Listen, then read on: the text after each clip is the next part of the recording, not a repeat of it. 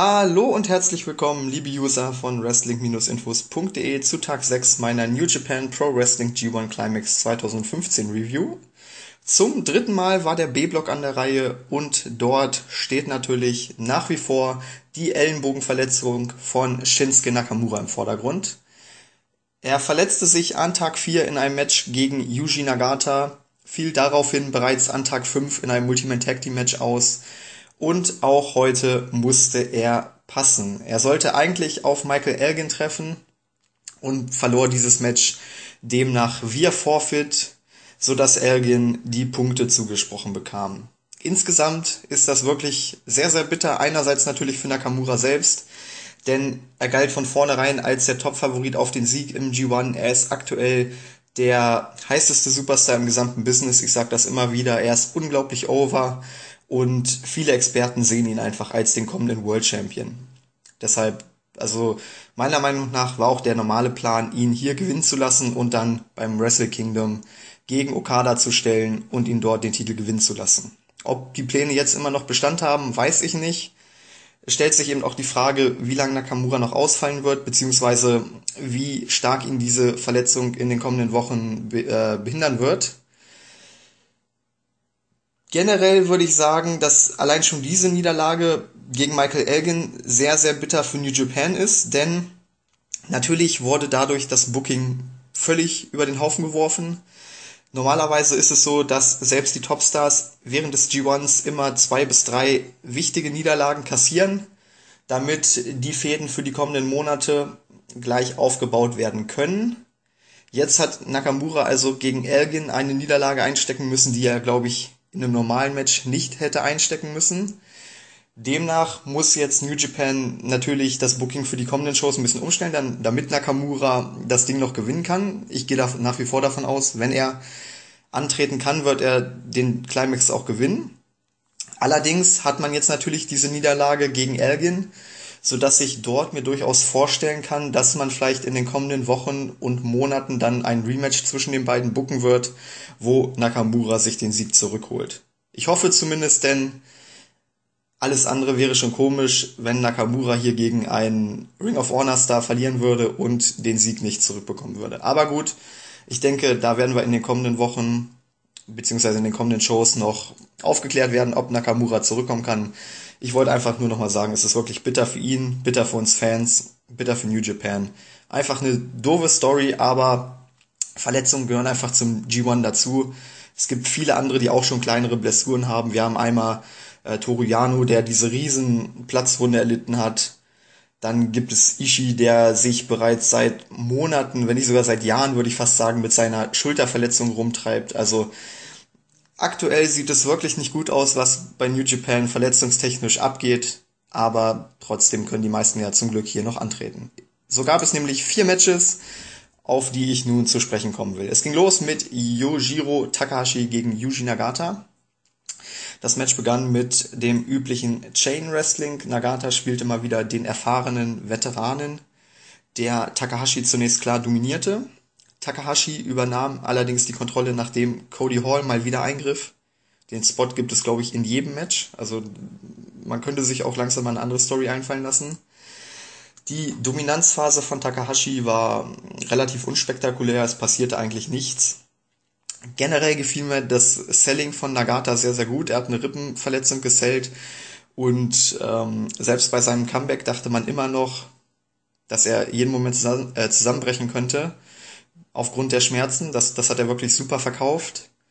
Ähm, allerdings hat mir sein Comeback insgesamt nicht gefallen, denn er kam ohne größeren Konter zurück. Er stand einfach auf und war plötzlich zurück im Match. Das Selling hat mir nicht so gefallen. Ähm, das hat auch das ein bisschen kaputt gemacht, was er zuvor aufgebaut hat. Die Dominanz von Takashi hat er gut rübergebracht, aber dann einfach aufzustehen und sofort wieder im Match zurück zu sein, das war dann ein bisschen doof und unpassend. Das war ein kleiner Minuspunkt. Der offene Schlagabtausch hat mir dann sehr gut gefallen, gab stiffe Aktionen, unter anderem hat Nagata einen Belly-to-Belly-Suplex beziehungsweise einen T-Bone-Suplex in die Ringecke gezeigt. Ähm, Generell gab es aber nur wenige Moves, wo ich wirklich dachte, okay, hier könnte das Match vorbei sein. Also in Sachen Nearfalls gab es nicht so viel. Hängt auch einfach damit zusammen, dass, dass ich beide jetzt nicht wirklich so mag. Also Nagata ist mir einfach mittlerweile zu alt und Takahashi ist generell scheiße. Ähm, daher riss mich das einfach auch nicht sonderlich mit.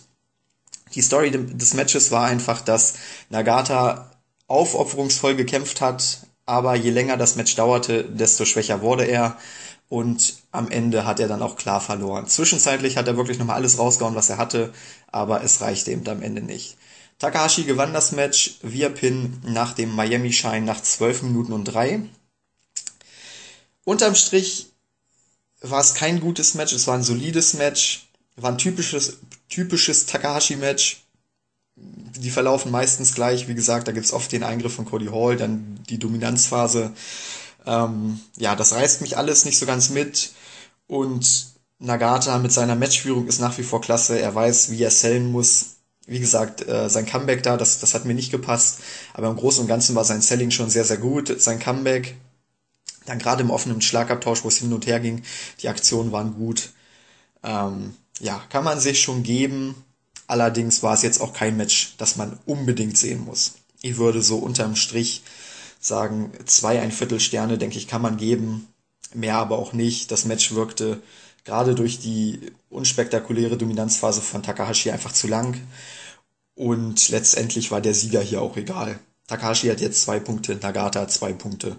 Ähm, beide werden keine Rolle im Kampf um den Sieg spielen. Dann ging es weiter mit Hiroki Goto gegen Tomoaki Honma.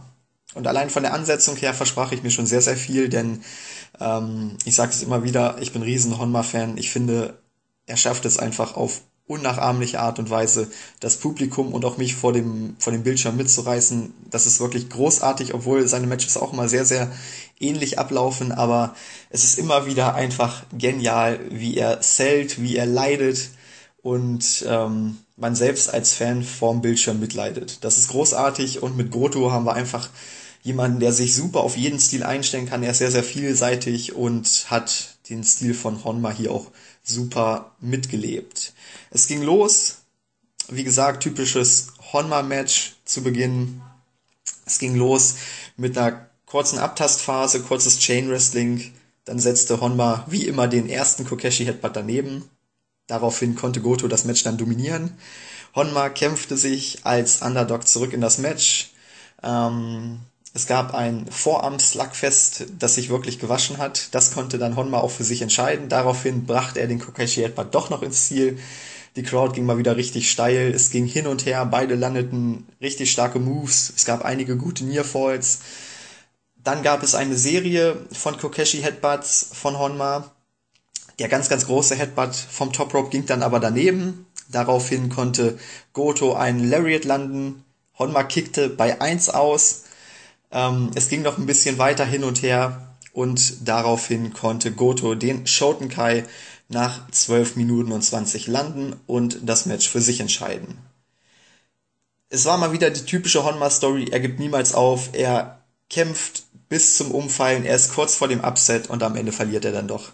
Sehr, sehr schade, er hätte einfach auch mal einen Sieg verdient, aber irgendwie ist es ja auch cool, dass er jedes Match verliert. Die erste Hälfte des Matches hat man eigentlich schon so oft gesehen, also das würde ich jetzt gar nicht mal so so positiv hervorheben, denn es war wirklich ein ganz, ganz typisches Honma-Match. Headbutt daneben, Dominanzphase, dann trifft der Headbutt doch noch. Also das sieht man in jedem Match. Demnach würde ich das jetzt nicht als unbedingt sehenswert beschreiben, aber die zweite Hälfte war dann wirklich gut. Der offene Schlagabtausch, gerade mit dem Vorarm-Slugfest, war wirklich klasse es ist generell immer wieder klasse, wie Honma um den Sieg kämpft. Man fiebert bei jedem Nier voll mit, hofft, dass es vielleicht doch mal einen Sieg gibt. Von daher, also die zweite Hälfte kann man sich definitiv geben, die war richtig gut. Und letztendlich hat die Länge mit 12 Minuten 20 gepasst. Der Sieger mit Goto geht in Ordnung, auch wenn ich Honma so sehr den Sieg auch mal gönnen würde. Insgesamt runde Sache. Ich denke, zwei, drei Viertel bis drei Sterne kann man da problemlos geben. Dann ging es weiter mit Tomohiro Ishii gegen Carl Anderson. Ja, von der Ansetzung her auf dem Papier schon mal wirklich grandios. Anderson auch sehr, sehr vielseitig. Ich würde fast sagen, der vielseitigste Wrestler des gesamten G1s. Er kann sich auf jeden Stil einstellen und gerade der Ishii-Stil ist ja bekanntlich sehr, sehr schwierig mitzugehen, sehr stiff, sehr brutal, sehr hart. Von daher hatte ich so ein bisschen, ein bisschen Angst, dass Anderson das vielleicht nicht ganz mitgehen kann, aber letztendlich hat er super mitgemacht. Es ging nicht mit einer typischen Abtastphase los. Das ist ja bei Ishii eigentlich normal, dass er davon nicht sonderlich viel hält. Er ging sofort drauf. Beide wollten sich eigentlich sofort mit ihren Finishern killen und das Match entscheiden. Also es war von Anfang an ähm, Tempo drin, es ging heiß her. Unter anderem wollte Anderson, ähm, beziehungsweise wollte Ishii einen Brainbuster auf den Apron zeigen, hatte zumindest den Ansatz. Da dachte ich mir schon so, um Gottes Willen, das war zwei Minuten nach Matchbeginn, von daher konnte man gleich zu Beginn sehen, wohin dieses Match führen soll. Es war eine sehr stiffe Gangart von beiden, wie immer. Ishii hat mal wieder alles rausgeholt, hat auch wieder klasse gesellt. Seine Schulter, ich glaube einfach, bei ihm ist es schon kein Selling mehr, sondern die Schulter ist einfach so hinüber, dass er sie nach jedem Move, selbst nach eigenen Moves halten muss. Grandios wieder gesellt. Ähm, Anderson hat sich Ishii klasse angepasst, hat da super mitgewirkt, hat ähm, die Dominanzphase selbst sehr hart geworkt und auch kaum Haltegriffe angesetzt, hat er mit Tritten, mit Schlägen und so weiter gearbeitet, um da auch das Tempo hochzuhalten.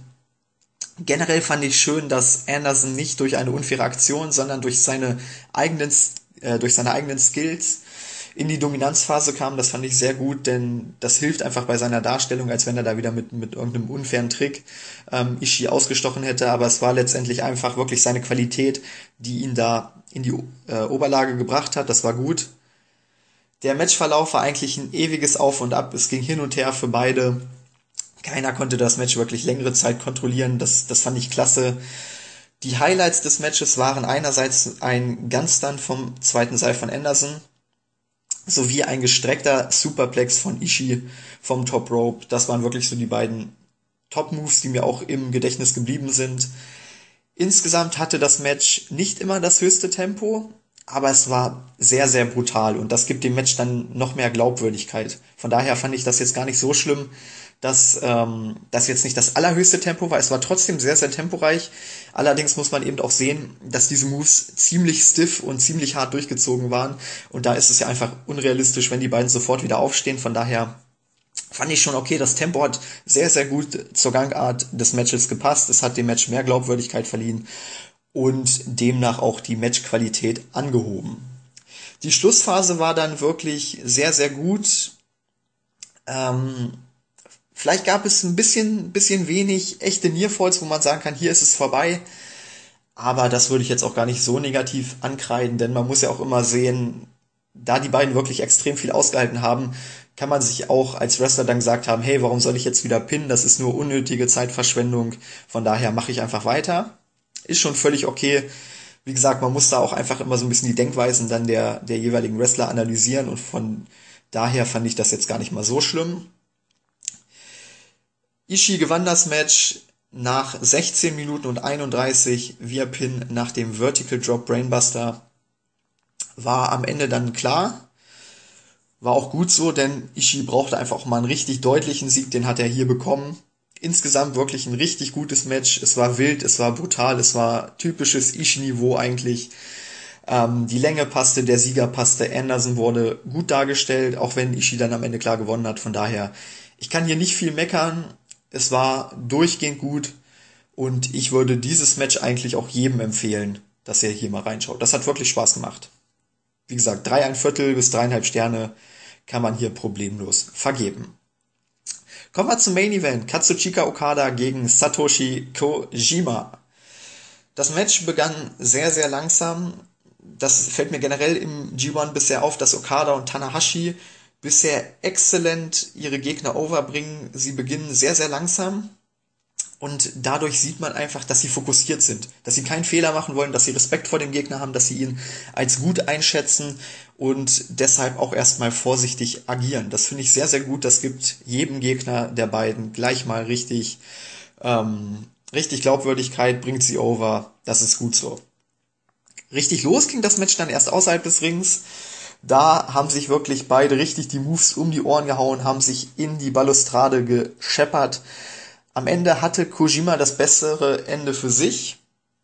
Allerdings kam Okada relativ schnell im Ring zurück und es entwickelte sich wirklich ein Back-and-Forth-Match, wenn man das so sagen kann. Es ging hin und her, es gab eigentlich keine längeren Dominanzphasen, ähnlich wie bei Ishii gegen Anderson. Beide landeten fast abwechselnd Moves. Es ging, es ging immer wild zur Sache, es ging immer temporeich zur Sache, hin und her. Da fehlte mir vielleicht so ein bisschen die Match-Story, denn das hatte Ishii gegen Anderson schon, denn beide haben sich da gerade nach den Moves dann ein bisschen Zeit gelassen, um das Selling auch gut rüberzubringen. Das hat mir hier ein bisschen gefehlt. Es war einfach nur wirklich ein Move-for-Move-Match, wenn man das so sagen kann. Ähm, eine Story gab es nicht, die hat, deshalb hat mich das Match insgesamt dann auch nicht so angesprochen. Es war eher gesagt ein Spotfest.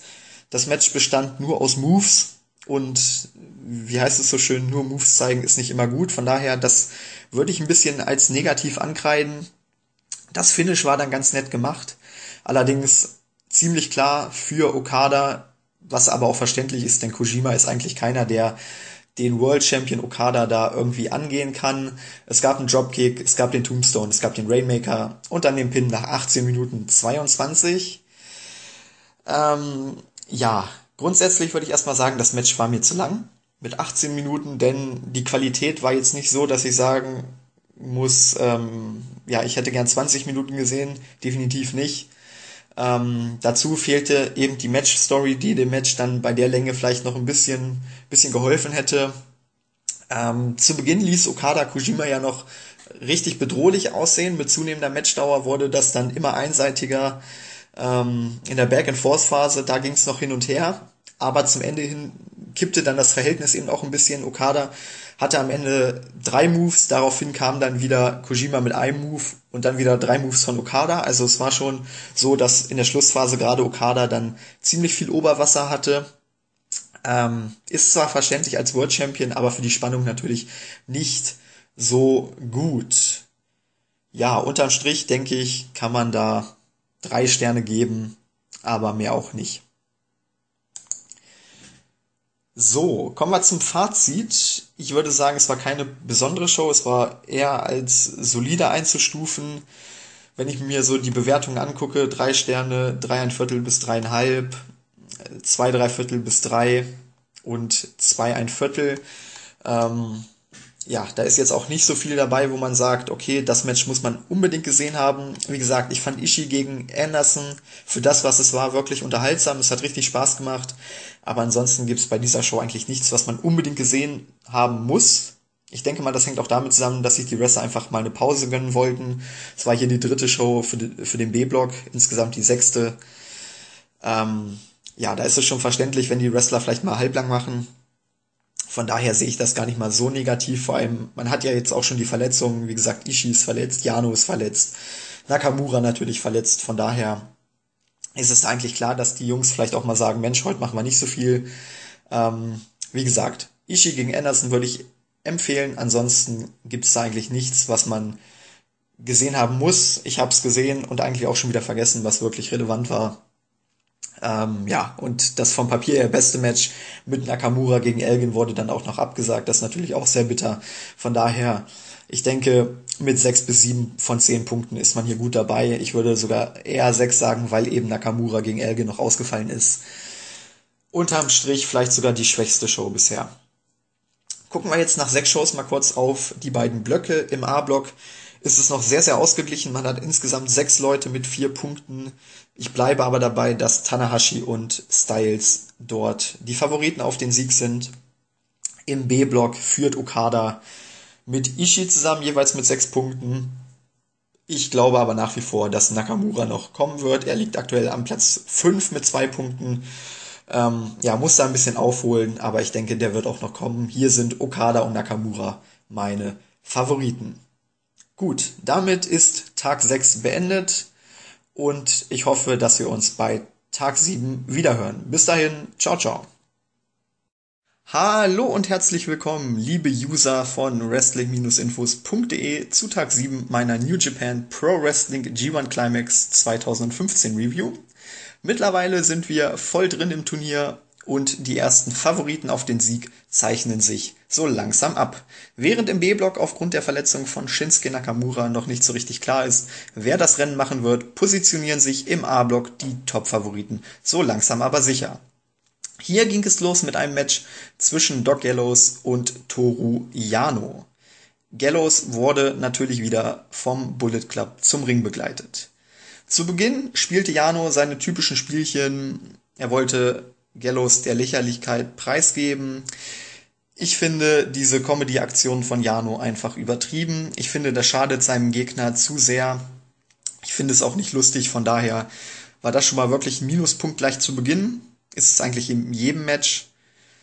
Klar, die Crowd geht drauf steil, aber bei mir zieht das wirklich nicht. Gallows warf Jano dann nach draußen, wo die anderen Bullet Club Mitglieder eingreifen konnten. Auch das sehen wir nahezu in jedem Match mittlerweile. Ähm, ich finde, das nimmt dem Ganzen auch so ein bisschen die Besonderheit. Dadurch konnte Gallows dann aber die Kontrolle über das Match erlangen. Es folgte eine längere Dominanzphase von Gallows. Jano kam dann zurück, nachdem Gallows einen Big Splash ins Leere setzte. Er zeigte bei seinem Comeback wieder seine typischen Spots, unter anderem das Lösen des Ringpolsters. Er wollte seinen Stuhl einsetzen. Er zeigte Low Blows und Augenkratzer und so weiter und so fort. Also alles unfaire Aktionen. Die Crowd hat ihn trotzdem gefeiert. Die Schlussphase begann dann mit einem Roll-Up von Jano, kennen wir ja auch, nachdem Gallows in die entblößte Ringecke ge geknallt war. Dann griff allerdings der Bullet Club erneut ein. Jano konnte einige Angriffe abwehren. Der Ref ging K.O. und Gallows konnte dann zusammen mit seinem Tag Team Partner Carl Anderson den Magic Killer zeigen und das Match nach 6 Minuten und 58 gewinnen. Ja, unterm Strich würde ich das Ganze wirklich als echten Autounfall bezeichnen. Es war ein komisches Match. Wie gesagt, die Comedy von Jano hat mir nicht gepasst. Die ewigen Eingriffe des Bullet Clubs finde ich übertrieben. Das Wrestling selbst war nicht sonderlich berauschend. Also so wirklich viel Positives kann ich zu diesem Match nicht sagen. Die Darstellung von Gallows hat mir nicht gefallen. Er wurde bisher in den Matches immer sehr, sehr stark und als echte Bedrohung dargestellt. Hier sah er wirklich aus wie der letzte Dödel, der überhaupt nichts auf die Reihe kriegt.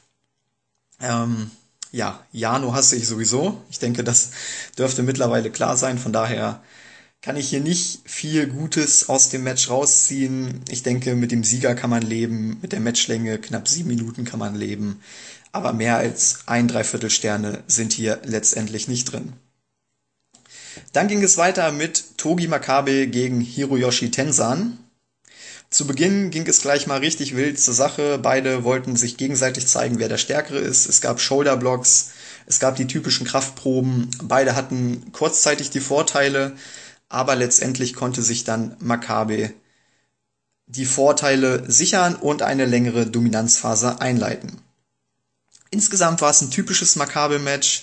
Wir kennen das, er geht sehr, sehr stiff zur Sache, sehr hart, teilweise auch sehr unsauber. Ich denke, das muss man dabei auch sagen. Tensan hat sich gut an den Stil angepasst, er ist den stiffen Stil mitgegangen. Das hat das Ganze dann auch ein bisschen aufgewertet, aber insgesamt kann man auch hier, denke ich, vom Autounfall sprechen. Viele Aktionen sehr unsauber. Hauptsächlich ging es nur mit Schlägen und Tritten zur Sache. Äh, es gab mehrere Slugfeste, wie es so schön heißt, also wo, wo die beiden einfach nur auf sich eingeschlagen haben. Insgesamt war die Darstellung von Maccabi sehr gut. Er konnte viel dominieren. Tensan feierte hier und da mal ein Comeback. Aber wie gesagt, nur mit Schlägen und Tritten. So wirklich viel Wrestling-Aktionen haben wir nicht gesehen. In der Schlussphase gab es dann eine Lariat-Serie von beiden. Maccabi hatte dort das bessere Ende für sich und traf danach noch mit seinem King Kong Knee Drop vom Top Rope und finishte das Match nach 8 Minuten und 41. Ja, Autounfall. Ich denke, auch hier passt dieser Begriff eindeutig. Es war stiff, es war durchaus unterhaltsam. Äh, es ging hart zur Sache. Das kann man durchaus loben. Aber so wirklich hochklassig war das auch nicht. Die Länge mit 8 Minuten 41 ist okay. Ich mag Maccabi, von daher mit dem Sieger kann ich auch leben. Aber viel besser als der Opener war es dann auch nicht. Ich denke, hier sind zwei Sterne angebracht und man kann zu allen vier sagen, so leid es mir auch für Maccabi tut, äh, keiner dieser vier Leute wird irgendeine Rolle im Kampf um den Sieg im A-Block spielen. Dann wurde es aber viel, viel besser. Katsuyori Shibata traf auf Kota Ibushi und die Ansetzung versprach auf dem Papier schon einiges. Wir haben mit Shibata einen stiffen MMA-Fighter, wir haben mit Kota Ibushi wirklich einen richtig tollen Highflyer. Jetzt stellte sich für mich einfach nur die Frage, wie passen diese beiden Stile zusammen? Und man hat wirklich eine optimale Mischung gefunden. Es ging los mit einem MMA-lastigen Beginn. Beide arbeiteten hauptsächlich mit Schlägen und Kicks. wollten ab und zu mal grappeln. Hier hatte Shibata die Vorteile, was natürlich auch logisch ist, denn es ist sein Stil. Er konnte das Match über weite Strecken damit dominieren. Ibushi kam immer wieder mit seinen High-Flying-Aktionen zurück, hatte gute Comebacks. Was mir da nicht so gut gefallen hat, war das ewige No-Selling von Shibata, später dann auch von Ibushi. Äh, wir wissen, er hat gute Nehmerqualitäten. Das ist ja auch so ein bisschen seine Story, dass er sich prügelt und am Ende aufgrund seiner Nehmerqualitäten gewinnt. Hier fand ich es aber nicht so gut und auch die Match-Story hat mir nicht so gefallen, denn es war wieder diese typische Underdog-Story, dass Ibushi mit zunehmender Matchdauer immer besser mithalten kann. Ich hätte mir einfach gewünscht, dass Ibushi im Verlauf dieses Turniers immer besser wird von Match zu Match. Aber letztendlich haben wir hier genau den gleichen Ablauf gesehen wie im ersten Match gegen Tanahashi. Von daher hat man diese Story leider nicht weitergeführt. Vielleicht macht man es noch, ich weiß es nicht. Aber bis, bis hierher ist das nicht der Fall. Es gab dann eine großartige Sequenz, wo Shibata den Penalty Kick zeigen wollte. Ibushi konterte, wollte den Pele Kick zeigen. Shibata konterte und letztendlich gab es den STF von Shibata. Ibushi kam dabei aber ins Seil. Das war wirklich eine großartige Sequenz. In der Folgezeit gab es dann mehrere Slugfeste, wo es hin und her ging, im offenen Schlagabtausch, beide teilweise mit absoluten No-Selling. Komme ich später zu, finde ich nicht so gut. Äh, unter anderem gab es eine Serie von German Suplexen, wo beide einfach wieder aufgestanden sind.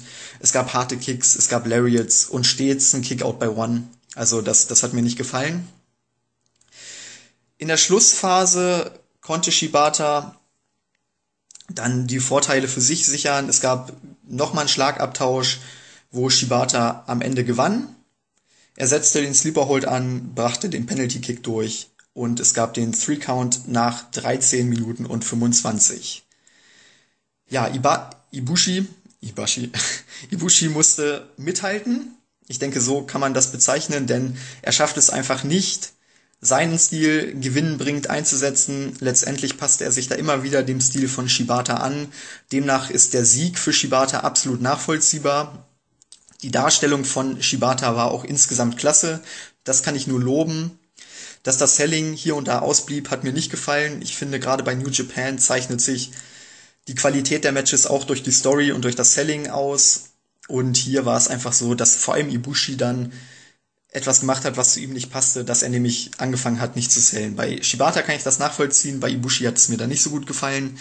Ähm, ja, wie gesagt, der Sieger geht nach dem Matchverlauf absolut in Ordnung. Das Match hätte auch gern noch ein bisschen länger gehen können mit 13 Minuten. Ich hatte durchgehend Spaß. Ähm, ich hätte hier auch gerne 15, 16 Minuten gesehen. Es hat wirklich Spaß gemacht. Insgesamt war es eine gute Leistung von Ibushi, aber mir fehlt hier einfach diese, diese Entwicklung seines Charakters über den G1 hinweg. Und das würde ich hier einfach ankreiden. Ansonsten war es ein großartiges Match. Ähm, kann ich nur weiterempfehlen. Ich denke, vier Sterne sind hier absolut angebracht. Dann gab es das Match zwischen Bad Luck Fale und Hiroshi Tanahashi. Bisher ist Tanahashi eindeutig mein MVP des G1s. Er ist wieder der klassische Ringgeneral, der jeden overbringt, der mit jedem ein geniales Match hinlegt. Bisher hat mir jedes Match von Tanahashi im Turnier gut gefallen.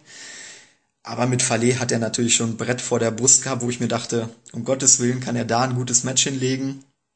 Und ja, er konnte es. Also ich hätte nicht gedacht, dass das Match gegen Fale so gut werden würde, aber er hat es wirklich geschafft. Es ging wieder klassisch los. Tanahashi spielte hier den Underdog. Fale war wirklich in seiner Dominanzphase nicht schlecht. Das hat mir gut gefallen. Er durfte sehr, sehr viel dominieren. Er durfte lange dominieren. Tanahashi baute eine gute Spannung für sein, für sein Comeback auf. Aber die Dominanzphase von Fale ging wirklich sehr, sehr lang. Der Bullet Club griff mal wieder ein.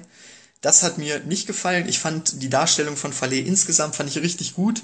Aber hier gab es dann eben wieder den Schwachpunkt, dass der Bullet Club eingreifen musste. Ähm, Tanahashi konnte den abwehren, ähnlich wie bei Yano. Der Ref ging K.O. Dann wollte der Bullet Club eingreifen. Tanahashi setzte alle, setzte alle Bullet Club Mitglieder K.O. mit einem Highfly Flow nach draußen. Das Ganze wirkte nicht so, so peinlich wie bei Yano. Aber ich frage mich dann eben trotzdem, was teilweise für Geeks im Bullet Club rumlaufen, wenn einer alleine das ganze Stable abfertigen kann. Also das, das passt mir immer nicht so, auch dass das hier bei, bei zwei Matches äh, es einen Eingriffsspot gibt, das kann ich nicht gutheißen. Ähm, das muss ich wirklich kritisieren. Ansonsten hat mir Tanahashi in diesem Match richtig gut gefallen. Und komischerweise war es auch so, nachdem der Bullet Club eingriff, wurde Fale dann auch besser dargestellt. Also Tanahashi hätte das Match eigentlich gewonnen. Er landete seine typischen Signature-Moves, nachdem er den Bullet Club erstmal Schachmatt setzen konnte. Fale hätte da wohl auch verloren. Es gab einen Count, der Referee wollte gerade zählen. Dann rettete der Bullet Club Fale erneut. Ähm, und daraufhin kam Fale dann zurück, landete seinen Big Splash vom Top Rope und das reichte für den Three Count. Nach 13 Minuten und 7. Wie gesagt, insgesamt war die Darstellung von Fale gut, bis auf diesen einen Three Count Spot. Ich denke, das hätte es nicht gebraucht, aber man wollte eben zeigen, dass Fale nicht clean gegen einen der Topstars Tanahashi gewinnen kann. Dann frage ich mich allerdings, warum macht man das dann überhaupt? Ich, ich verstehe, dass man vielleicht in Zukunft dann Tanahashi gegen Fale aufbauen will, aber das ist ein Match, das muss ich nicht noch ein zweites Mal sehen. Es war verhältnismäßig gut für meine Erwartungen. Also meine Erwartungen hat es weit übertroffen, aber es ist jetzt auch nicht so, dass nach diesem Sieg, dass ich mir sage, ich muss das Match unbedingt nochmal sehen. Von daher, ich hätte mir hier einfach gewünscht, dass Tanahashi das Ding gewinnt. Dann hätten wir diese Diskussion nicht. Ähm, ja, trotzdem Lob an Fale, er hat gut mitgehalten, er hat sich gut von Tanahashi ziehen lassen. Äh, da gibt's nicht viel zu meckern. Zwei, drei Viertelsterne. Ich habe sogar überlegt, ob ich drei Sterne gebe, aber letztendlich haben andere Matches von mir drei Sterne bekommen, die besser waren. Von daher zwei, drei Viertelsterne gehen schon in Ordnung. Dann Tatsuya Naito gegen AJ Styles. Naito arbeitete wieder mal aufreizend langsam. Das kennen wir ja schon von ihm. Ich finde seinen neuen Charakter sehr, sehr interessant, sein Auftreten, sein neues Outfit und so weiter. Allerdings ist diese langsame Arbeit dann irgendwann auch so der Punkt, wo ich sage, Mensch, jetzt mach doch mal schneller, es nervt. Also Heat erzeugen einerseits ist wirklich gut, es klappt ja auch, die Crowd geht ziemlich steil auf ihn.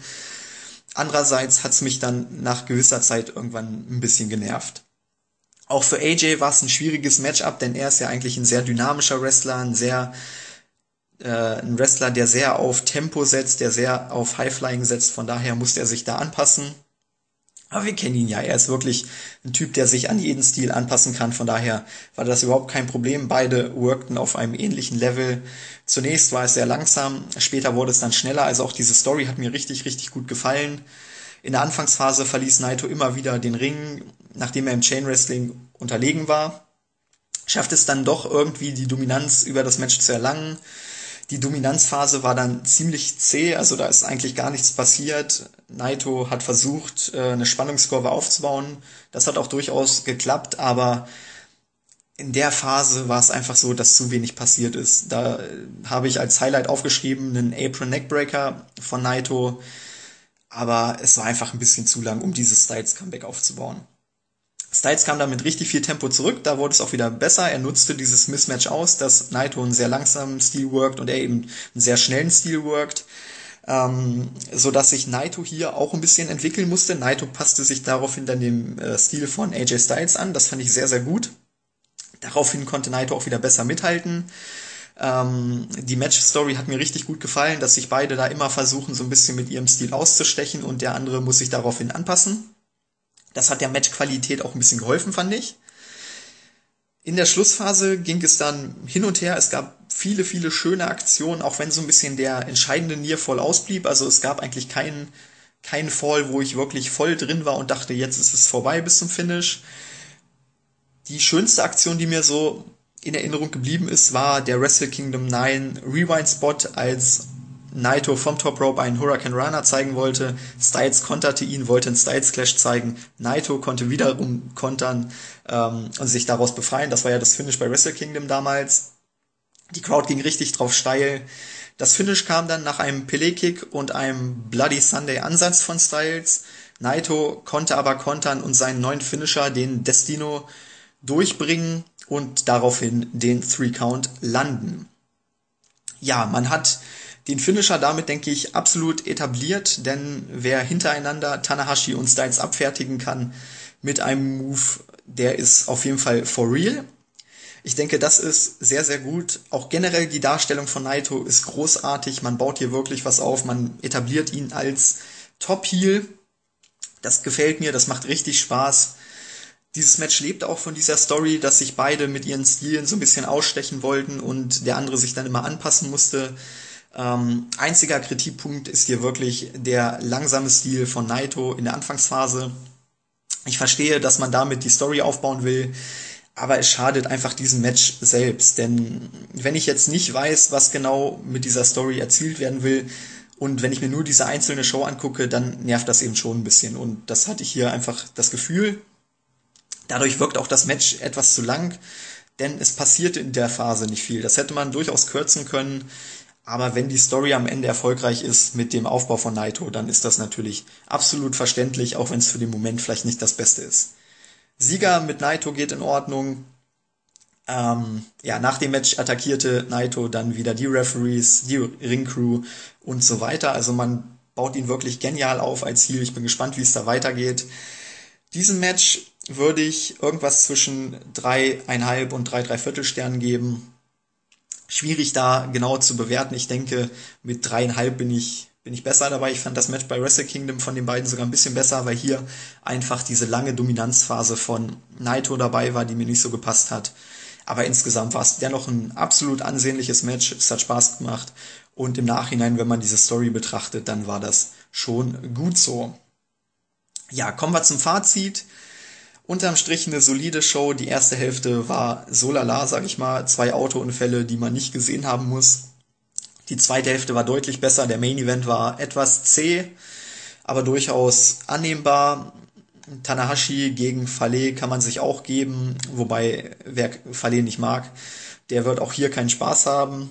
Ich konnte seine Leistung durchaus akzeptieren, auch wenn mir der Sieger und das Finish dann nicht gepasst hat. Und absolut Must-See ist das Match zwischen Shibata und Ibushi. Das sollte man sich auf jeden Fall geben. Den Rest kann man eigentlich skippen. Von daher, ich würde hier irgendwo zwischen sieben und acht Punkten dann tendieren. Da ich mich schwer tue, eine genaue Wertung zu vergeben, gebe ich einfach mal 7,5 von 10 Punkten. Ähm, ja, wie gesagt, solide Show mit Höhen und Tiefen, das typische eben. Schauen wir noch kurz auf den Zwischenstand im A-Block. Wer hätte gedacht, dass nach vier Matches Bad Luck Fale an Platz 1 steht? Zusammen mit Shibata und Naito jeweils sechs Punkte.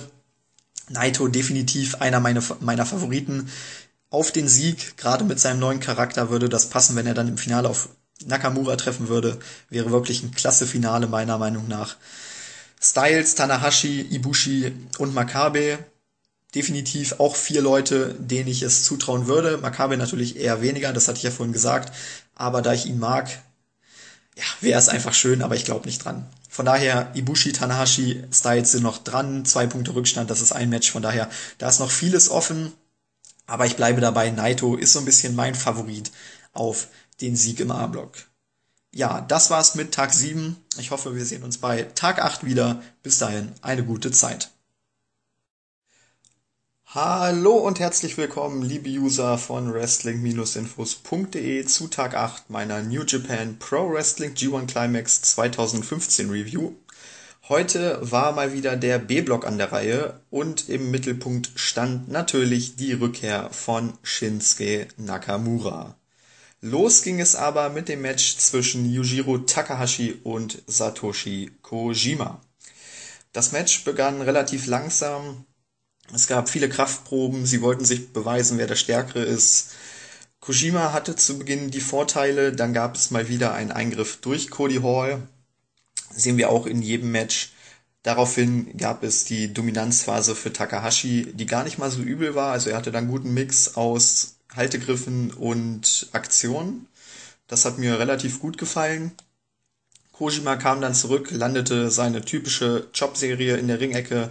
Die Crowd wachte dadurch auch auf, ging etwas mehr mit. Es entwickelte sich ein abwechslungsreiches Match, unter anderem mit einigen Slugfest-Momenten. Auch hier hatte Kojima wieder die Vorteile. Kojima landete dann einen Apron DDT und auch einen Cutter vom Top Rope. Takahashi kam aber nochmal zurück und war dann längere Zeit am Drücker wenn auch ohne größere Nearfall. Also es waren kleinere Moves, die er da zur Dominanz nutzte. Kojima landete einen Brainbuster und das Match wäre wohl vorbei gewesen, hätte Cody Hall in dieser Situation nicht erneut eingegriffen. Ähm, ja, er zog den Referee raus. Takahashi landete einen Low Blow, zog seinen Miami Shine durch und als der Referee zurück war, gewann er das Match nach 13 Minuten und 1. Es war ein etwas anderes Match als sonst von beiden, also sie haben versucht da so ein bisschen ein bisschen ein anderes Match zu worken. Immerhin war der Tag heute unglaublich stark besetzt mit unglaublich starken Matches. Und da war es klar, dass sie mit einem normalen Match nicht mit den anderen Matches mithalten können. Daher fand ich das gut, dass sie da einen etwas anderen Stil gegangen sind. Takashi hat mir mit seiner Dominanzphase relativ gut gefallen. Kojima ist sowieso immer gut, auch wenn sein Stil etwas unorthodox ist, aber dennoch weiß er immer zu überzeugen. Die ewigen Eingriffe vom Bullet Club, ich sag das immer wieder, nerven mich richtig. Also einmal, zweimal ist kein Thema. Aber wenn es wirklich in jedem Match ist, dann nervt es und schadet natürlich auch der Darstellung von Takahashi und auch den anderen Bullet Club Mitgliedern. Also das sollte man unterlassen, allerdings bezweifle ich, dass sich das in den nächsten Tagen ändern wird. Ja, und was, was dazu auch noch an, anzumerken ist, äh, Kojima hat das Match verloren Sprich, es hat Takahashi mit den Eingriffen nicht geholfen. Und klar kann man sagen, ja, Kojima hätte gewonnen nach dem Brainbuster. Aber letztendlich wird sich in zwei, drei Wochen kein Mensch mehr für den Matchverlauf interessieren, sondern nur noch das Ergebnis lesen. Und da steht nun mal, dass Takahashi Kojima besiegte.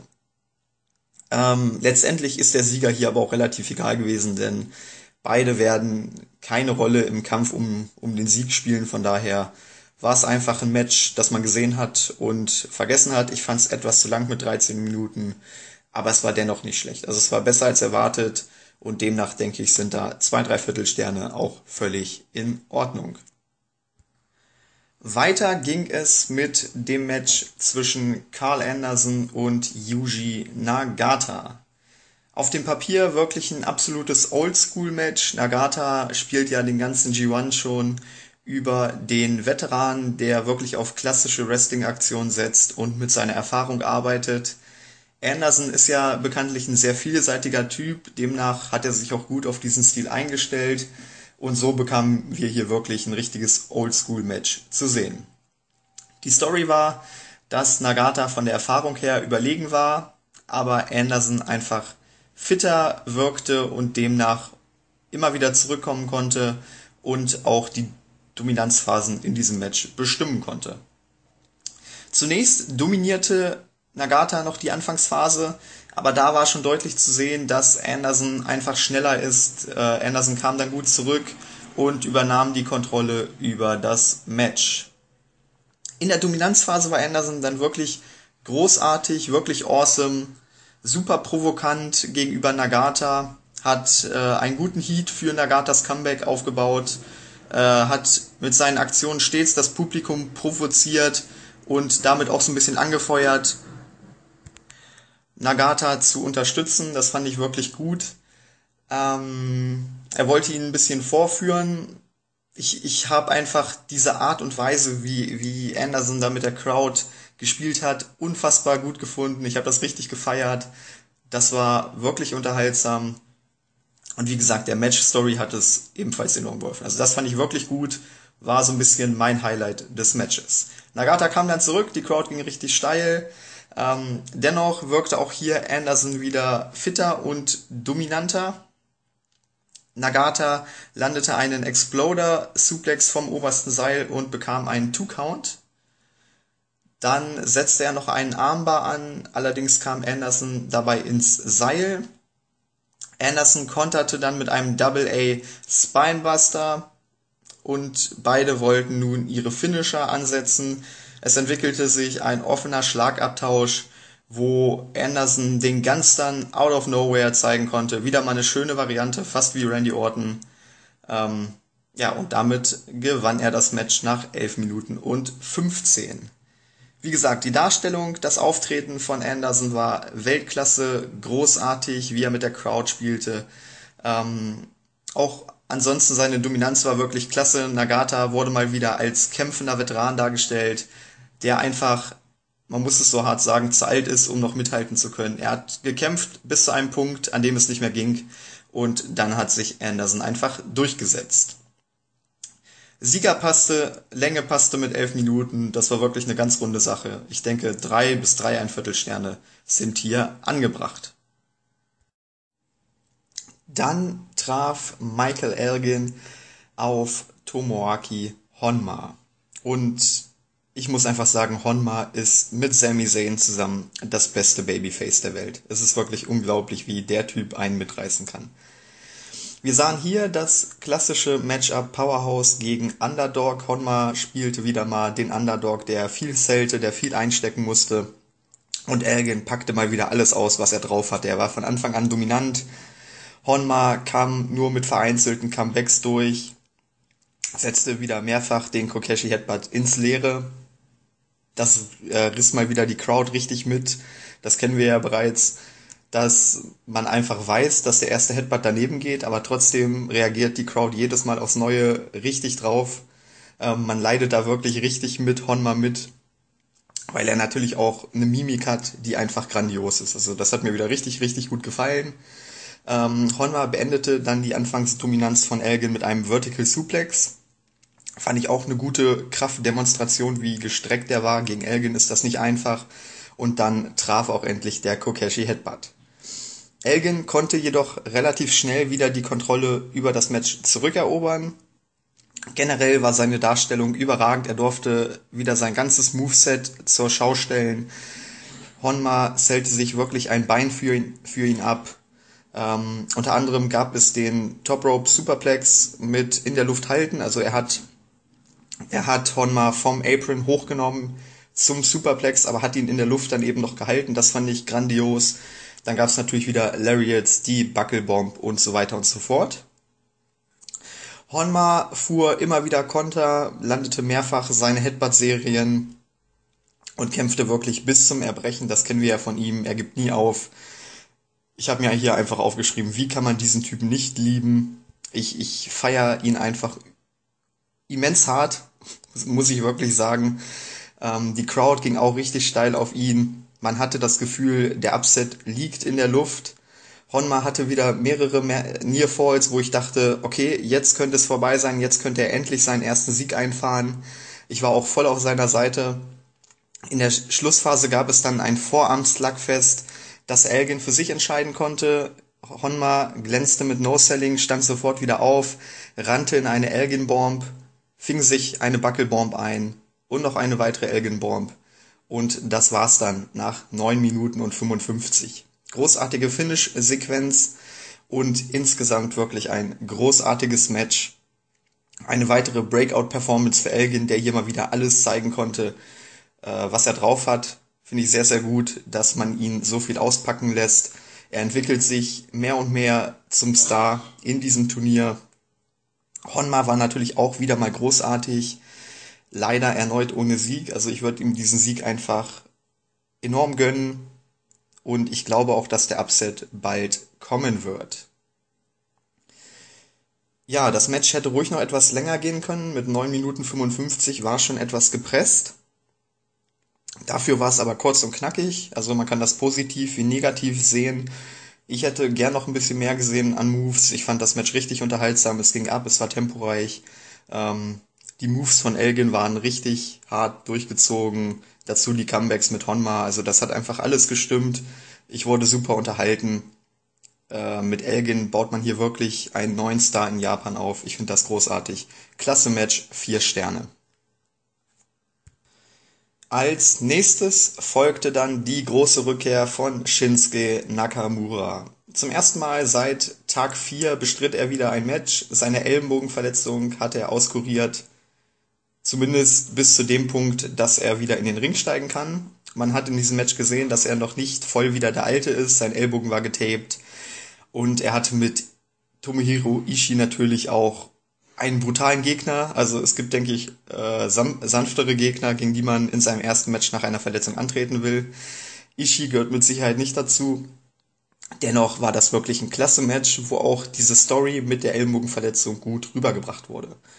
Nakamura versuchte zu Beginn sehr vorsichtig zu arbeiten. Es war kein typischer Ishii-Beginn. Ishii geht ja immer wie ein Verrückter auf den Gegner drauf. Hier war es wirklich ein vorsichtiges Abtasten. Vor allem Nakamura war sehr passiv. Ähm, die Anfangsphase war relativ ausgeglichen. Hauptsächlich arbeiteten beide mit Schlägen und einigen Grappling-Versuchen. So richtig Wrestling-Moves gab es in dieser Phase noch nicht. Die Story war, dass Nakamura von den Skills her der bessere Worker ist, aber durch seine Armverletzung mehrfach zurückgeworfen wird. Ishii bearbeitete nämlich den Arm von Nakamura ziemlich brutal. Da dachte ich mir auch so ein bisschen, um Gottes Willen geht das gut. Aber Ishii kann eben nur brutal. Ähm, Nakamura zählte wirklich sehr, sehr viel für Ishii. Ich denke, teilweise war es auch wirklich so, dass es wirklich wehgetan hat bei ihm am Ellenbogen. Ähm, Deshalb ging er auch etwas vorsichtiger zur Sache. Also seine Moves waren hauptsächlich einfache Moves, äh, viele Schläge, viele Tritte, Dropkicks, Kniestöße und so weiter. Er schonte seinen Arm, zeigte wenige Würfe, wenige Slams. Genau das Gegenteil war Ishii, der packte wirklich alles aus, was er drauf hatte, an Slams, an Würfen. Und da machte ich mir wirklich so ein bisschen Sorgen um Nakamura. Es gab kaum längere Dominanzphasen, also eigentlich ging es hin und her, aber wie gesagt, Ishii hatte hier und da kleinere Vorteile. Nakamura kam in der Schlussphase dann zurück, wollte seinen Bombardier zeigen. Ishii konterte mit einem Enzogiri und einem hammerharten Lariat, der zu einem Two-Count führte. Die Crowd war an diesem Zeitpunkt richtig drin, fieberte mit Nakamura mit, weil der natürlich auch so ein bisschen verwundbar wirkte. Also man hatte hier wirklich das Gefühl, dass Nakamura dieses Match nicht zwingend gewinnen muss, was im Nachhinein natürlich völlig völliger Mumpitz ist, denn Nakamura musste dieses Match gewinnen, um überhaupt noch eine Chance auf den Sieg zu haben. Aber er wirkte eben verwundbar und demnach war Ishii hier auch richtig hot. Man hat jeden Nier voll gekauft und dachte, okay, jetzt könnte es vorbei sein. Ishii kickte aus zwei Bombardiers aus, das fand ich etwas too much. Also bei aller Darstellung von Ishii und aller Verwundbarkeit von Nakamura, zwei Finisher sollten es dann schon sein. Das hat mich ein bisschen, ein bisschen genervt, denn eine Ellenbogenverletzung hindert einem ja auch nicht so an einem Kniestoß oder an einem Kick. Von daher, ähm, ja, das hätte man sich ein bisschen sparen können. Zwischen den Moves gab es dann mehrfach Slugfest-Sequenzen, wo die beiden einfach wild aufeinander eingeprügelt haben. Äh, meistens hatte Ishii die Vorteile, es ist halt sein typischer Stil, demnach geht das in Ordnung. Nakamura zeigte dann aus dem Nichts einen Death Valley Driver, einen weiteren Bombardier und gewann das Match nach 14 Minuten und 47. Wie gesagt, die Darstellung von Ishii war wirklich unfassbar. Er wurde super dominant dargestellt. Ich meine, wer aus zwei Bombardiers auskickt, äh, das sagt eigentlich schon alles. Dennoch ist der Sieger mit Nakamura absolut verständlich, denn er gilt ja nach wie vor als heißer Kandidat auf den Sieg des G1s. Mir hat generell die Darstellung von Nakamura gefallen, dass er nach der Verletzung noch nicht so stark ist, dass er noch ein bisschen vorsichtig agiert. Das hat man hier sehr, sehr gut umgesetzt. Und ja, ich, ich hoffe einfach, dass er fit bleibt, dass er weiter seine Leistung abrufen kann und am Ende dann auch gewinnen wird, so wie es, denke ich mal, geplant war. Hut ab auch nochmal vor Ishii, vor seinem Einsatz. Er hat alles rausgehauen, er hat alles gegeben, er hat alles genommen, auch von Nakamura, was ging, das kennen wir ja von ihm. Er ist wirklich ein Arbeitstier. Immer wieder schön anzusehen. Tomohiro Ishii. Zur Matchlänge 14 Minuten 47 geht in Ordnung. Ähm, der Matchaufbau wusste zu überzeugen vom Ablauf her, dass man eben Nakamura vorsichtig worken ließ, dass Ishii richtig brutale Moves raushaute, um eben die Armverletzung von Nakamura zu attackieren. Nakamura hingegen agierte etwas vorsichtiger, das Selling von beiden war gut. Also im Großen und Ganzen kann ich hier auch vier Sterne geben. Und damit kommen wir zum Main Event. Hiroki Goto traf auf Katsuchika Okada, der IWGP Intercontinental Champion, traf auf den IWGP Heavyweight Champion. Also ein Champion versus Champion Match und von Anfang an hatte man wirklich dieses Big Time Feeling, dass es hier um ganz, ganz viel geht, dass es um mehr geht als nur ein Tournament Match. Hier ging es wirklich darum, wer ist der beste Champion bei New Japan. Demnach begann das Match auch sehr, sehr klassisch. Ähm, sie haben sich hier wirklich an einem Big-Time-Match orientiert, begannen mit einem klassischen Abtasten, beide vorsichtig, beide etwas zurückhaltend. Nach dem Motto, ich darf keinen Fehler machen, der andere ist einfach so gut, dass er jeden Fehler ausnutzen kann. Ähm, das brachte den jeweils anderen natürlich gut over und erhöhte auch noch so ein bisschen die Bedeutung für das Match. Man, man sah einfach, die beiden sind mit das Beste, was New Japan zu bieten hat. Jeder Move hat Bedeutung, jeder Move kann die Entscheidung bringen und demnach war ich wirklich von Anfang an in diesem Match drin, genauso wie die Crowd auch. Goto hatte den besseren Start, allerdings kam Okada relativ schnell außerhalb des Rings wieder zurück in das Match. Er landete einen Randy Orton DDT, also ich habe so das Gefühl, Randy Orton ist in New Japan sehr, sehr beliebt. Ähm, Okada hatte dann eine etwas längere Dominanzphase. Allerdings kam Goto mit einem Lariat zurück, übernahm selbst wieder die Kontrolle. Also die beiden tauschten immer ihre Dominanzphasen aus, auch wenn es keine langen Dominanzphasen waren. Es waren immer so kleinere. Ähm, Okada kam noch, dann nochmal zurück mit einem Flapjack. Und nach diesen vier Dominanzphasen begann dann auch schon der offene Schlagabtausch. Ähm, ja, der Beginn war sehr, sehr langsam. Es gab kaum High-Impact-Moves, viele kleinere Moves. Man wollte da einfach eine Spannungskurve für dieses Match aufbauen und ich fand, dass das wirklich richtig gut gelungen war. Die Anfangsphase kann man getrost skippen, wenn man das so sagen will, aber ich fand es einfach schon interessant, wie die beide mit der Crowd interagierten, wie sie ihre Moves vorbereiteten, wie sie sich eine Strategie zurechtlegten. Also wenn man sich das Ganze nochmal anschaut und auch so ein bisschen auf die beiden Charaktere achtet, dann war das schon super interessant, auch wenn da nicht sonderlich viel, beziehungsweise nicht sonderlich viel Weltbewegendes äh, passiert ist. Dann ging es in den offenen Schlagabtausch. Es war nicht das klassische Hin und Her, sondern es gab immer kleinere Dominanzphasen, wo einer mal drei, mal vier Moves hintereinander landen konnte. Dann versuchte er mal einen Pinfall ähm, es gab ein, zwei gute Nearfalls, ansonsten waren das halt immer mehr so Alibi-Pins. Dann kam der andere zurück. Bis hierhin waren es wirklich die Basics, nichts Besonderes, aber danach wurde es dann deutlich besser. Die Schlussphase war meiner Meinung nach exzellent. Goto war Okada meistens einen kleinen Schritt voraus. Das hat mich sehr überrascht, dass Goto hier so stark dargestellt wurde gegen den World Champion. Ähm, Okada landete nach seinem zweiten Comeback seine Signature Moves, den Dropkick, den Top Rope Elbow, den Reverse Neckbreaker und so weiter. Goto konterte allerdings mit einem Ushi Goroshi und arbeitete dann ebenfalls mit seinen Signature Moves auf den Shotenkai hin. Okada konterte nochmal mit einer German Suplex Serie, wollte den Rainmaker zeigen, den Goto aber erneut kontern konnte er hatte generell sehr viele Varianten drauf, um den Rainmaker auszukontern. Also das spricht auch nochmal für eine gute Vorbereitung auf den World Champion. Dadurch war das Match sehr abwechslungsreich. Es gab eigentlich nur ganz wenige Sequenzen, die sich überhaupt in diesem Match wiederholt haben. Man hatte immer das Gefühl, dass etwas Neues passiert und Goto brachte dann nach einem weiteren Rainmaker-Konter den Shotenkai durch und gewann das Match überraschend nach 16 Minuten und 45. Bei WWE wäre das wirklich undenkbar, dass der, ich sag mal, Midcard Champion den äh, Main Event Champion besiegt, in dem Fall der Intercontinental Champion den World Champion.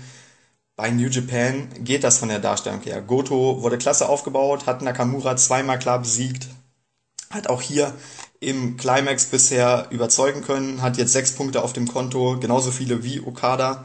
Von daher grandiose Darstellung. Dennoch war es am Ende so ein bisschen schon ein Upset. Ich dachte mir, hm, damit hätte ich jetzt nicht gerechnet.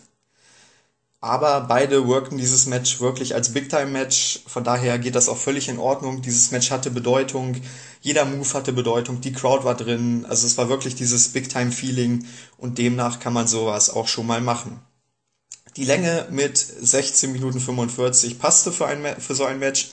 Wenn ich bedenke, dass manche Matches auch schon fast 20 Minuten gingen, hätte ich mir hier vielleicht gewünscht, dass man hier mal 20 Minuten ausgepackt hätte. Aber durch den Sieg von Goto deutet man natürlich auch schon ein Rematch an, denn ich denke schon, dass Okada den Sieg zurückbekommen wird. Und da wollte man dann vielleicht noch nicht alles auspacken, einfach um für das Rematch dann noch ein bisschen Luft nach oben zu lassen. Deshalb einfach mal abwarten. Das hier war schon mal wirklich richtig gut. Ich glaube, dass das Rematch dann noch besser werden kann, wenn man den beiden einfach noch mehr Zeit gibt. Ähm, wenn die beiden noch mehr auf die Match-Story setzen und so weiter. Ich habe überlegt, ob ich viereinhalb Sterne gebe. Am Ende gebe ich in Anführungszeichen nur vier ein Viertel Sterne. Auf jeden Fall ist das Potenzial für viereinhalb oder vielleicht sogar mehr Sterne da. Von daher, ich freue mich auf das Rematch und Goto wird wirklich langsam aber sicher zum Topstar. Kommen wir zum Fazit der Show. Es war wirklich eine der besten, wenn nicht sogar die beste Show des gesamten G1s bisher. Alle fünf Matches waren, seh waren sehenswert. Selbst der Opener, wenn man das so sagen kann, Kojima und Takashi haben wirklich versucht, da auch so ein bisschen ein anderes Match zu wirken, das sich von den anderen vier Matches absetzt. Demnach kann ich das nur loben. Und der Rest war wirklich awesome. Also die drei, die letzten drei Matches sowieso. Und auch Anderson gegen Nagata im Oldschool-Style war wirklich unterhaltsam, war interessant. Die drei Main Events sollte sich jeder Fan gönnen. Das war großartig, alles über vier Sterne. Ich denke, mit neun von zehn Punkten sind wir richtig gut dabei. Für eine 10-Punkte-Wertung fehlt mir dann einfach das Five-Star-Match, aber das kann ja noch kommen. Von daher, beste Show, schaut euch das an, das war wirklich klasse. Und damit sind wir auch am Ende. Ich hoffe, dass wir uns bei der Review zu Tag 9 wiedersehen. Bis dahin, eine gute Zeit.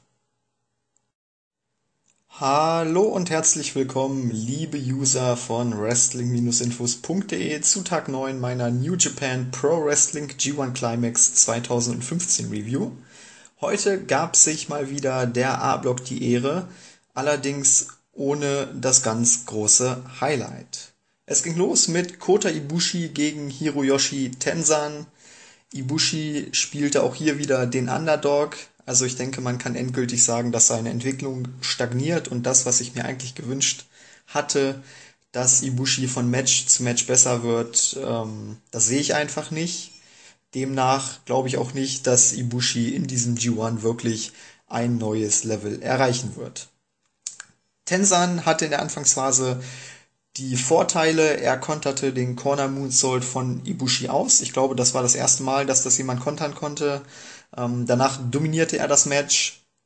Ibushi konterte nach einer längeren Dominanzphase von Tensan mit einem Suplex und startete damit sein Comeback. Unter anderem hatte er einen Two-Count nach einem Running Sidekick. Ibushi scheiterte dann mit Lariats an Tensan. Tensan war da einfach stärker, wurde stärker dargestellt und brachte einen eigenen Lariat durch, der zu einem Two-Count führte. Insgesamt war Tensan über weite Strecken der dominantere Mann. Ibushi hatte nur selten Offensivaktionen. Wie gesagt, er war der Underdog. Er musste immer Comeback starten. Er konnte selten dominieren. Das fand ich sehr, sehr schade. In der Schlussphase kam er dann ein bisschen besser zur Geltung. Tensan setzte den Anaconda Weiß an. Ibushi konterte mit einem Standing Corkscrew Moonsault landete danach noch einen Spin-Kick, den Felix Splash und gewann das Match nach 11 Minuten und 14. Ich muss sagen, das Match an sich war gar nicht mal so übel, aber die Geschichten drumherum haben mir einfach nicht gepasst. Ibushi von der Darstellung her nicht gut. Ähm, wie gesagt, da ist einfach keine Entwicklung zu sehen. Das finde ich sehr, sehr schade. Da hätte man deutlich mehr draus machen können, aber ich glaube, mittlerweile ist für diesen G1 der Zug da auch abgefahren. Ich denke nicht, dass man ihn jetzt mit den nächsten Matches da noch großartig pushen kann. Mal abwarten. Tenzan hingegen hat gut mitgehalten, auch wenn ich seine Arbeit sehr, sehr langsam fand. Also das hat das Match ein bisschen abgewertet. Das Tempo war, war einfach zu langsam. Er hatte lange Pausen zwischen den Moves, das hat mir nicht so gefallen. Und auch das Ende kam dann etwas abrupt, dass Ibushi auf einmal ein Comeback starten konnte und schwupps war es auch schon vorbei. Ich denke, auch da hätte man eine bessere Spannungskurve aufbauen können. Also es war kein großartiges Match. Es war solide geworkt. Der Sieger mit Ibushi geht klar, auch wenn die Darstellung nicht passte. Ähm, es hätte auch deutlich mehr Action haben können. Wie gesagt, gerade in der Dominanzphase von Tensan hat mir das nicht so gepasst. Deshalb zwei, drei Viertel Sterne mehr ist ja einfach nicht drin. Es war schon okay, aber auch nichts, an das man sich groß erinnern wird. Weiter ging es dann mit Katsuyori Shibata gegen Bad Luck Fale. Fale spielte natürlich wieder das Powerhouse, gerade nach dem Sieg über Tanahashi war er richtig gut drauf. Shibata agierte als Underdog, der auf seinen MMA-Stil setzte und versuchte, Fale mit seinem Grappling zuzusetzen. Fale arbeitete hingegen mit Power Moves. Das war ja klar. Zunächst war Fale sehr, sehr dominant. Shibata konnte immer wieder kleine Comebacks setzen. Alles in allem fand ich das deutlich besser als im ersten Match zwischen Ibushi und Tensan, obwohl es eigentlich die gleiche Match-Story war. Shibata durfte bei seinen Comebacks einfach mehr zeigen. Man hat hier auch eine Geschichte erzählt. Ähm, Shibata hatte einfach einen besseren Gameplan als Ibushi. Ibushi kam wirklich so ein bisschen wild rüber, ohne wirklichen Plan, haute einfach die Moves raus. Und Shibata hingegen hatte wirklich einen ganz klaren Plan. Er wollte Fale zu Boden bringen, er wollte ihn mit seinem Grappling zusetzen. Und das gefiel mir schon mal deutlich besser als im ersten Match. Fale setzte einen Big Splash ins Leere, sodass Shibata dann ein richtiges Comeback starten konnte, unter anderem mit seinem Corner Dropkick und einigen anderen Signature Moves. Er wollte dann den Sleeper Hold ansetzen. Fale konnte den recht gut abwehren. Er ließ sich einfach in die Ecke fallen, in die Ringecke und konnte damit Shibata abschütteln. Er wollte dann seinen Simone Spike zeigen, den konnte Shibata wiederum kontern, erneut den Sleeper Hold ansetzen. Fale ging wieder in die Ringecke, konnte ihn erneut abwehren. Also man hat da diesen Spot mit der Ringecke und dem Sleeper Hold wirklich gut aufgebaut. Den gab es dann auch ein drittes Mal. Fale wollte nämlich eine Powerbomb zeigen. Shibata konterte großartig. Ich weiß gar nicht, wie er das gemacht hat. Hat sich aus der Powerbomb herausgewunden und hat sofort den Sleeper Hold angesetzt. Dann gab es zum dritten Mal den Spot in der Ringecke, wo Fale Shibata abschütteln wollte. Diesmal klappte es nicht. Fale ging zu Boden, steckte den Penalty Kick ein und verlor das Match nach 7 Minuten und 51. Ja, wie gesagt, ähnlich wie der Opener, Shibata musste hier viel sellen, allerdings fand ich einfach seine Darstellung und seinen Gameplan trotzdem gut, denn man konnte deutlich sehen, dass er sich bei diesem Match was gedacht hat, dass er trotz der, des körperlichen Mismatches nicht, der, nicht unbedingt der extrem unterlegene Typ war wie Ibushi. Ibushi wirkte da deutlich wilder, deutlich planloser in Anführungszeichen. Und das hat mir eben am ersten Match nicht gefallen. Hier fand ich das durchaus annehmbar. Man muss auch bedenken, Fale hat Tanahashi besiegt, demnach musste er auch so dargestellt werden. Umso bitterer ist dann die Niederlage im Endeffekt für Fale. Also klar, das hier ist so, ein, so eine Lose-Lose-Situation. Einerseits Shibata gegen Fale verlieren zu lassen, wäre nicht so pralle, aber gerade nach dem Sieg gegen Tanahashi hier eine Niederlage für Fale, gerade auch in sieben Minuten oder acht Minuten ist, ist Gift eigentlich. Das finde ich nicht gut. Ähm, generell finde ich hier und da im Booking beim G1 in diesem Jahr, dass es da doch einige nicht so gute Sachen gibt. Das muss man ankreiden. Normalerweise ist New Japan ja wirklich bekannt für herausragendes Booking, aber hier und da ähm, gibt es doch Punkte, wo ich nicht äh, hundertprozentig mitgehen würde. Demnach haben wir das hier wieder gesehen. Insgesamt war es ein knackiges Match zwischen den beiden. Für Verlehverhältnisse war es wirklich wieder gut. Wie gesagt, es war zu kurz und auch die Darstellung beziehungsweise das Ende dann mit der Niederlage für Fallet würde ich negativ anmerken. Ansonsten denke ich, kann man das schon so hinnehmen. Also, wenn man das einzelne Match gesehen hat, dann ist es schon okay. Aber im Großen und Ganzen gibt es halt hier und da Punkte, wo man Widersprüche findet im Booking. Drei Sterne sind dennoch angebracht. Dann traf AJ Styles auf Doc Gallows. Natürlich gab es zwischen beiden Respekt. Die beiden Mitglieder des Bullet Clubs begrüßten sich zu Beginn. Die Story war auch, dass sich beide aus dem FF kannten, dass sie sich immer wieder auskontern konnten, dass sie genau wussten, welcher Move zu welcher Sequenz führt und so weiter und so fort. Also da sahen wir auch viele, viele Konter. Das fand ich schon mal sehr, sehr gut. Ein vorsichtiger Beginn von beiden. Gallows konnte die Anfangsphase dann etwas dominieren. Er wurde hier wieder als Monster dargestellt. Also die Darstellung in den meisten Matches von Gallows ist wirklich gut. Styles attackierte dann das Bein von Gallows und wollte ihn damit zu Boden bringen. Das war ein interessanter Gameplan. Auch hier, ähnlich wie bei Shibata, gefiel mir das, ähm, dass Styles instinktiv seinen Gameplan etwas umstellte und auf das Matchup Gallows reagierte. Das macht auch den Unterschied von Shibata und Styles zu Ibushi aus in diesen Matches, denn von der Ansetzung her war es dreimal das gleiche, dass ein großer Typ jeweils auf die drei trifft und zwei der drei konnten sich eben mit ihrem Gameplan dann ähm, in den Vordergrund rücken. Das ist auf jeden Fall lobenswert. Gerade bei Styles fand ich das überragend. Er hat dazu eine Ausstrahlung, die wirklich unglaublich ist. Er kam rüber wie so ein gewiefter Taktiker. Man konnte richtig teilweise sehen, wie es in seinem Kopf gerattert hat, wie er überlegt hat, was mache ich als nächstes, wie kann ich Gallows jetzt von den Beinen holen, wie kann ich ihn zu Boden bringen, wie kann ich ihn weiter bearbeiten. Das war wirklich großartig, großartige Darstellung für Styles. Das Match kippte dann auch so langsam, je länger Styles das Bein bearbeitete. Er hatte auch einen Calf-Killer zwischendurch, wo Gallows gerade noch so ins Seil kam. Gallows konnte dann nur noch vereinzelte Moves landen, was mich dabei etwas wunderte, auf einmal vergaß er sein Bein zu zählen. Da sieht man dann doch den Unterschied zwischen einem Weltklasse-Wrestler und einem Mittelklasse-Wrestler. Das war nicht so gut. Aber letztendlich war Gallows ja auch nur der Typ, der gegen Styles verlor, wenn man es so nimmt. Ähm, in der Schlussphase konnte Gallows den Styles Clash mehrfach abwehren. Auch das spricht dafür, dass sich beide eben gut kannten. Styles hatte aber auch hier wieder einen genialen Konter parat. Ähm, Gallows konterte den Styles Clash zum zweiten Mal aus mit einem Backbody Drop. Beim ersten Mal klappte es noch, beim zweiten Mal konnte Styles den Backbody Drop stehen. Er konterte dann mit dem Bloody Sunday und pinte Gallows nach 10 Minuten und 14. Wie gesagt, die Darstellung von Gallows war absolut okay, aber letztendlich war er auch nicht der Star des Matches. Er sellte nicht so gut. Was man negativ anmerken kann, aber letztendlich drehte sich dieses Match völlig um Styles. Er wurde in den Mittelpunkt gerückt, er wurde genial dargestellt. Sein, seine Matchführung, seine Taktik in diesem Match, die, die Umstellung seines Gameplans und so weiter, das war wirklich genial gemacht, genial aufgebaut. Das hat Styles richtig gepusht. Und ich denke, dass ihm das auch in Zukunft helfen wird. So, solche Siege sind wirklich Gold wert. Genau wie für Shibata, jetzt für Styles hier. Das ist klasse. Unterm Strich ein solides Match. Von Gallows kann man, denke ich, nicht mehr erwarten. Styles hat viel aus ihm rausgeholt. Der Sieger ging in Ordnung. Die Länge mit 10 Minuten kann man auch annehmen. Ein bisschen weniger hätte, hätte vielleicht auch gepasst, aber das ist schon okay. Zwei, drei Viertelsterne tun es auch hier. Dann traf Togi Makabe auf Tatsuya Naito. Ich habe eigentlich die Entwicklung von Naito in jeder Review bisher gelobt ich finde, sein Charakter war sehr, sehr farblos in den letzten Monaten.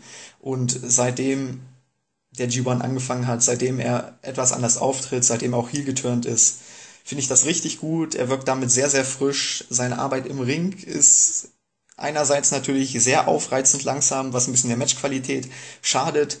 Andererseits, wenn man dann das große Ganze sieht, ist das wirklich super provokant. Ähm, er bringt die Crowd damit richtig gut gegen sich auf und ich denke, wenn er das nicht übertreibt, dann ist das einfach ein super Heel-Charakter, mit dem man im Main Event auf jeden Fall arbeiten kann. Hier hat er es auch nicht übertrieben. Er hat es zwar wieder so ein bisschen an, an den Rand äh, zum Übertreiben gebracht, aber ich fand es noch im Rahmen. Es war schon okay. Er dominierte die Anfangsphase, wirkte dabei sehr cool und sehr überlegen Maccabi kam eigentlich kaum zur, zur Geltung. Alles drehte sich um Naito. Maccabi beendete dann die Dominanzphase von Naito, indem er mit dem No-Selling anfing. Anders kam er auch nicht in das Match zurück.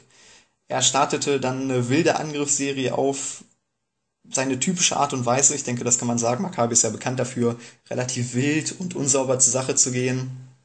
Hat das Match dann in diesem Bereich gezogen und da kam er dann auch etwas besser zur Geltung.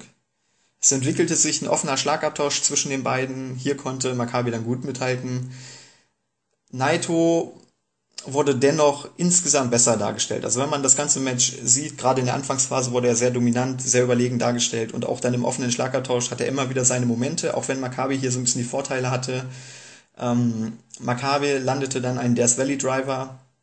Der King Kong Knee Drop ging allerdings noch ins Leere. Es gab ein weiteres Slugfest, eine weitere Slugfest-Sequenz. Auch hier konnte Maccabi wieder gewinnen. Wie gesagt, es ist sein Element, deshalb ist das völlig nachvollziehbar.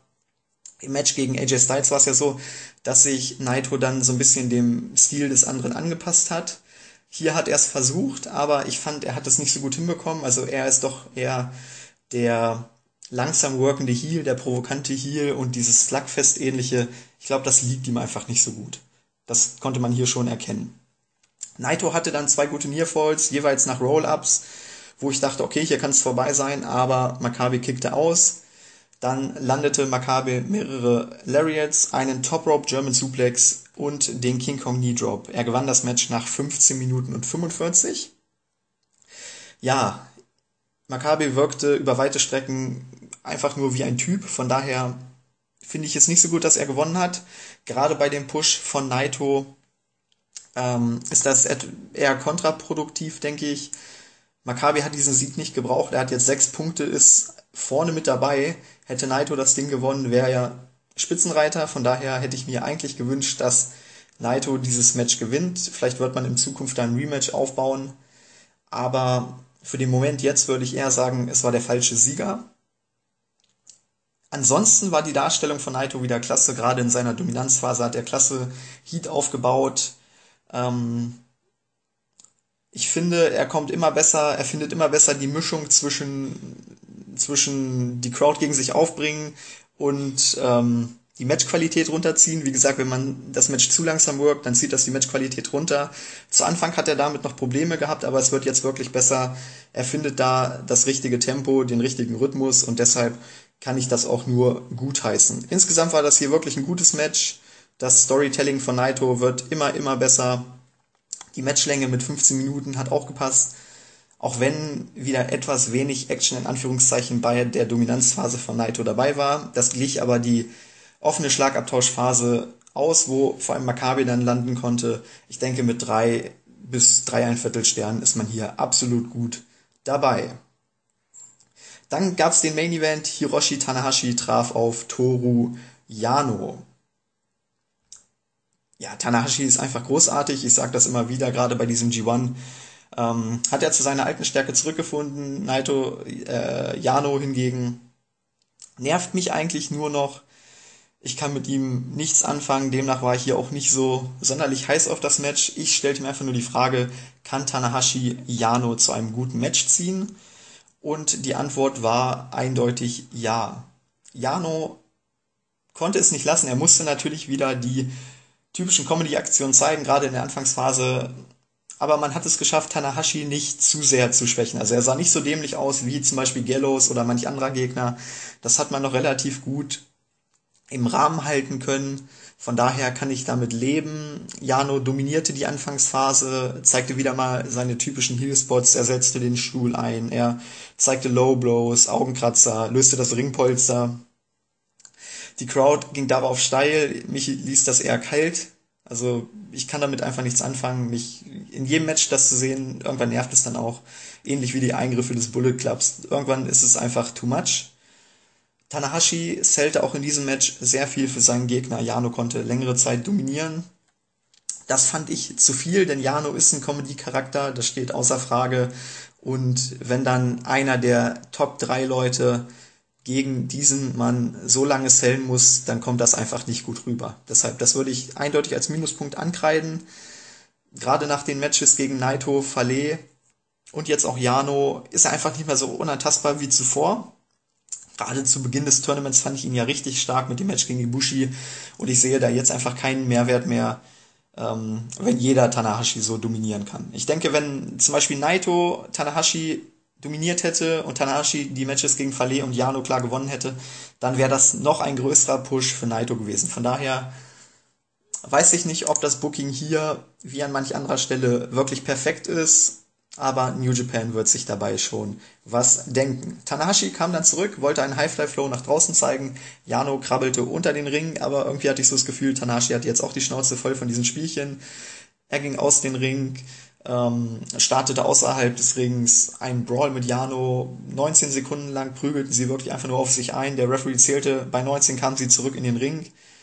Jano setzte dann zurück im Ring mehrfach die entblößte Ringecke ein. Zunächst konnte er noch selber die Ringecke nutzen. Hatte auch äh, mehrere Two-Counts, mehrere gute Nearfalls, die die Crowd kaufte. Ich hoffte einfach, dass Jano das Match nicht gewinnen würde. Ähm, Tanahashi kam dann zurück, setzte ebenfalls die Ringecke ein, konnte Jano damit bestrafen, in Anführungszeichen. Ähm, zeigte seine anderen Signature Moves, unter anderem den Dragon Screw Leg Whip und dann zum Abschluss den High Fly Flow, der zum Three Count führte, nach 15 Minuten und 59. Ich hatte ja zu Anfang gesagt, die Darstellung von Tanashi war nicht ganz so gut. Zum Ende hin wurde es deutlich besser, gerade nachdem er da Janos Spielchen außerhalb des Rings beendet hat, ähm, war das so ein bisschen vorbei mit den Spielchen. Auch Jano war danach deutlich ernster. hatte sich vielleicht auch so ein bisschen beleidigt gefühlt, dass er nicht mehr seine Spielchen durchbringen konnte, wollte jeden miesen Trick einsetzen, wollte Tanahashi unbedingt besiegen, kam deutlich ernst darüber. Das ist auf jeden Fall lobenswert. Das pusht auch nochmal den Sieg von Tanahashi, weil Jano eben nicht äh, nur auf Comedy setzte, sondern wirklich unbedingt gewinnen wollte. Das hat mir gefallen. Insgesamt die Darstellung am Ende von Tanahashi war gut. Die hat ihm wieder geholfen. Der Sieger geht mit Tanahashi natürlich völlig in Ordnung. Das Match hätte etwas kürzer sein können, aber ein Match muss ja bei dieser Show 16 Minuten gehen. Von daher hätte ich jetzt auch nicht gewusst, welches Match man sonst hätte kürzen sollen. Man hätte vielleicht hier ein paar Minuten wegnehmen können und das Ganze an Shibata gegen Bertlak Fale abgeben können. Aber im Großen und Ganzen kann ich damit schon leben. Ich denke, auch hier sind drei Sterne angebracht. Gut, kommen wir zum Fazit. Insgesamt eine solide Show von vorne bis hinten. Ich meine, wenn ich mir meine Bewertungen angucke, das ist alles im Bereich drei, drei ein Viertel Sterne bis zwei, dreiviertel Sterne. Von daher wirklich eine ziemlich, ziemlich enge Range, äh, wo sich das Ganze abspielt. Von daher kein Highlight, kein Lowlight. Ich denke, hier ist man wirklich mit absolut soliden sieben von zehn Punkten mit gut dabei. Ja, und damit sind wir mit Tag 9 am Ende. Ich hoffe, wir hören uns bei Tag 10 wieder. Bis dahin eine gute Zeit. Hallo und herzlich willkommen, liebe User von Wrestling-Infos.de zu Tag 10 meiner New Japan Pro Wrestling G1 Climax 2015 Review. Zum fünften Mal durfte der B-Block zeigen, was er drauf hatte und das war erneut nicht gerade wenig. Unter anderem sahen wir einen großartigen Main Event zwischen Shinsuke Nakamura und Hiroki Goto. Nakamura wirkt auf mich nach seiner Verletzung noch größer als je zuvor. Das hat mir besonders die Phase, in der er verletzt ausfiel, verdeutlicht, wo wirklich die gesamte Wrestling-Welt um seinen Spot im diesjährigen G1 bankte. Und ich kann einfach nur sagen, der Kerl ist hot und wird von Show zu Show hotter. Es ist unglaublich, wie die Fans ihn feiern und ihn auch als Champion sehen wollen.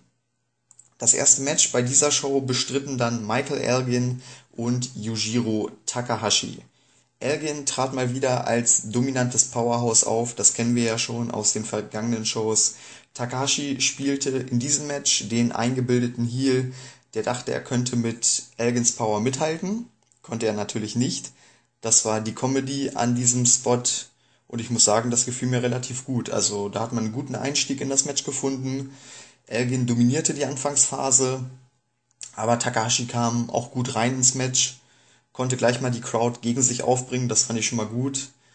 Dann gab es etwas, was ich nicht gut fand, nämlich wieder mal ein, ein Eingriff von Cody Hall.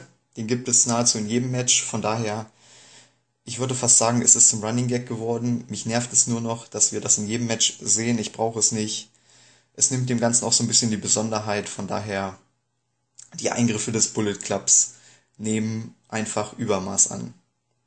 Takashi übernahm die Kontrolle über das Match dann in der Folgezeit, hatte eine Dominanzphase, die wieder mal sehr mau war so sehr er mich zu Anfang unterhalten konnte mit seinen Comedy-Einlagen, muss ich sagen, dass seine Arbeit im Ring einfach immer noch viel zu schwach ist. Es gab eine lange Dominanzphase, wo kaum etwas passierte, wenig Action. Elgin kam mit einem Sidekick und einem Slingshot-Splash zurück ins Match. Und dank dieses Comebacks wurde es dann auch wieder besser. Das Match bekam mehr Tempo, es ging mehr zur Sache. Takahashi packte jeden miesen Trick aus, um zu gewinnen. Das war ein schöner Push für Elgin, weil Takahashi ihn eben nicht fair besiegen konnte. Von daher, das fand ich gelungen vom Booking her. Takahashi konnte dann ein zweites Mal die Kontrolle erlangen. Dieses Mal war es auch besser. Es gab bessere Moves, es gab härtere Moves, es gab auch ein, zwei gute Nearfalls. Von daher, das hat mir dann besser gefallen. Elgin kam relativ schnell mit einem Cesaro-like Apron Superplex zurück. Kennen wir ja schon, wo er den Gegner vom Ring Apron hochzieht zum Superplex und ihn auf die Matte hämmert. Das war, glaube ich, sogar ein Falcon Arrow, ähm, den er da durchzog. Die Crowd war zu Anfang noch ein bisschen verhalten, aber ich muss sagen, je länger das Match ging, desto mehr stellten sie sich auf die Seite von Elgin, desto mehr feuerten sie ihn an. Und das spricht einfach auch wieder für die Arbeit von Michael Elgin im Ring. Elgin schaltete dann Cody Hall aus mit einem Cannonball. Gott sei Dank, denn das sagte mir einfach, okay, wir sehen ein cleanes Finish. Und dann ging es in der Schlussphase nochmal kurz hin und her. Beide hatten einige gute Moves. Takahashi kam nochmal mit einem German Suplex zurück.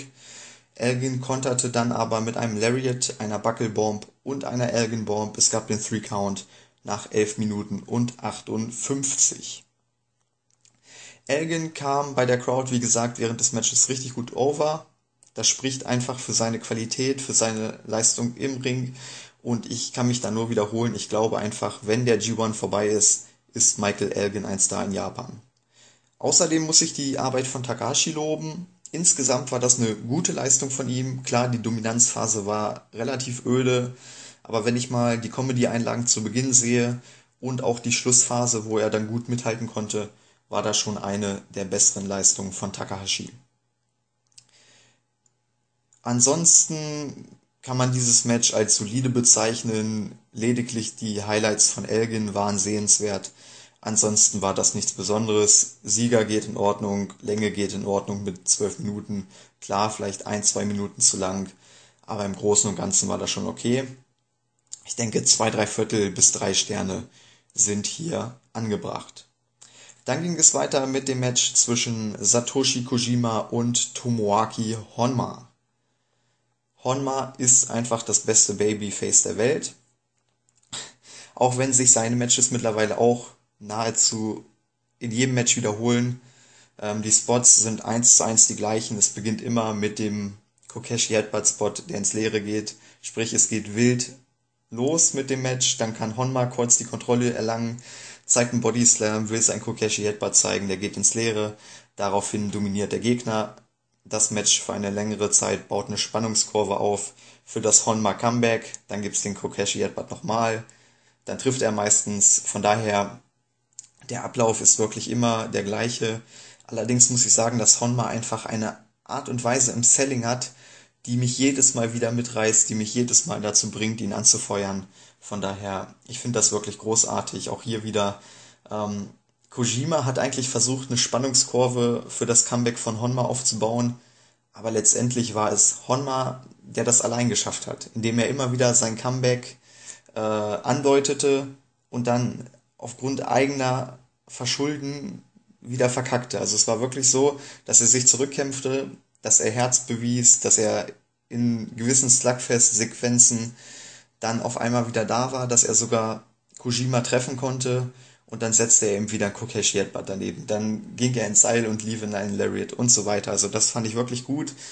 Ähm, wie Honma sein Comeback da vermarktet hat, aufgebaut hat, das war wirklich großartig. Kojima hatte unter anderem seine Chop-Serie in der Ringecke und natürlich auch sein Signature Top Rope Elbow. Es gab dann eine weitere Chop-Serie, in der sich Honma durchsetzen konnte. Damit konnte er endgültig sein Comeback einleiten. Er landete endlich den Kokeshi Headbutt im dritten Versuch. Die Crowd reagierte natürlich darauf, feierte es richtig. Ähm, Honma landete außerdem einen langsam gezogenen Vertical Suplex, wo er den Gegner auskontert. Auch das war klasse. Also das Comeback von Honma wie immer mit Tempo, mit tollen Aktionen. Die Crowd wachte auf. Das kann ich immer wieder nur loben. Er hat einfach ein geniales Comeback, auch wenn man schon tausendmal gesehen hat. Ich finde es immer wieder unterhaltsam. Dann ging es in die Schlussphase. Honma hatte eine Sunset Flip Powerbomb vom Top Rope, die zu einem Two-Count führte. Kojima landete zwei Cutter, einmal im Ring und einmal vom Top Rope. Honma kam dann nochmal zurück, erneut durch seine Headbutts, durch was eigentlich sonst. Ähm, in dieser Phase ging es wirklich hin und her. Es war ein offener Schlagabtausch. Der Kokeshi Headbutt vom Top Rope ging leider ins Leere. Beide waren in dieser Phase auch schon ziemlich angeschlagen, selten das wirklich richtig gut. Ähm, zeigten, wie hart das Match geführt war gaben den einzelnen Moves dadurch auch mehr Bedeutung, wenn sie länger liegen äh, blieben danach. Von daher, das kann ich auch nur loben. Honma fraß einen German Suplex, stand einfach auf, rannte in einen Lariat von Kojima, kickte bei 1,5, wenn nicht sogar bei 1 aus. Dann ging es in die Schlussphase. Honma kam noch mal kurz zurück, hatte ein, zwei Siegchancen, aber letztendlich war es dann ein weiterer Lariat, der Kojima nach 10 Minuten und 15 den Sieg einbrachte. Insgesamt war es genau das, was man erwarten konnte. Es war ein wildes Match, es war ein abwechslungsreiches Match, es war ein temporeiches Match, es war ein unterhaltsames Match. Unterm Strich einfach gut. Schade, dass Honma mal wieder verloren hat. Ich gönne ihm den Sieg einfach so sehr. Ich hoffe, dass er den Sieg noch irgendwann im Laufe des G1s einfahren wird. Die Matchlänge mit 10 Minuten geht völlig in Ordnung. Drei Einviertelsterne. Dann traf Tomohiro Ishii auf Yuji Nagata. Auf dem Papier natürlich ein ziemlich krankes Matchup. Auf der einen Seite haben wir den Brawler, den verrückten Ishii und auf der anderen Seite den erfahrenen, den Veteran Nagata. Da war ich gespannt, wie das Match ablaufen könnte, denn Ishii ist wirklich der, der einfach nur blind drauf rennt, der sich prügeln will ohne Plan und Nagata ist eigentlich so das genaue Gegenteil. Er ist sehr überlegt, er ist sehr abwartend, sehr vorsichtig, arbeitet viel mit seinem Gameplan. Von daher war es interessant, welcher Stil sich hier durchsetzen würde. Und insgesamt kann man sagen, dass es der von Ishii war. Zu Beginn wollte Nagata noch mit seinem Grappling arbeiten.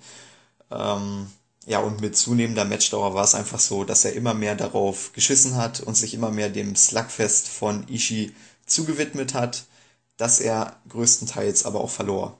Das ist natürlich völlig klar. Ishii ist der Brawler schlechthin zusammen mit Shibata. Von daher ähm, dürfte das nicht verwunderlich sein, dass sich da Ishii größtenteils durchsetzen konnte. Dennoch muss ich auch Nagata loben, denn sein Selling war mal wieder exzellent. Vor allem die Rippen. Ich, ich bin nach wie vor der Meinung, er hat wirklich was an den Rippen, denn das sieht einfach so genial aus, wie er diese Rippen zählt. Von daher ich kann mir nicht vorstellen, dass das wirklich einfach nur reines Selling ist. Wenn dem so ist, dann wirklich Chapeau, besser kannst du nicht sellen. Ishii attackierte diese Rippen permanent und auch das spielt da natürlich mit rein, denn wir wissen alle, Ishii ist nicht der sauberste. Er zieht manche Moves wirklich sehr stiff durch und demnach kann es auch sein, dass ein Move mal nicht äh, ganz abgefedert wird und wirklich brutal durchgeht. Demnach könnte auch daran das tolle Selling liegen. Nagata spielte im Laufe des Matches den Never Give Up Charakter. Nein, er war nicht John Cena, aber es ging in die Richtung, er gab nie auf, er war der alte Veteran, der sich immer zurückkämpfte.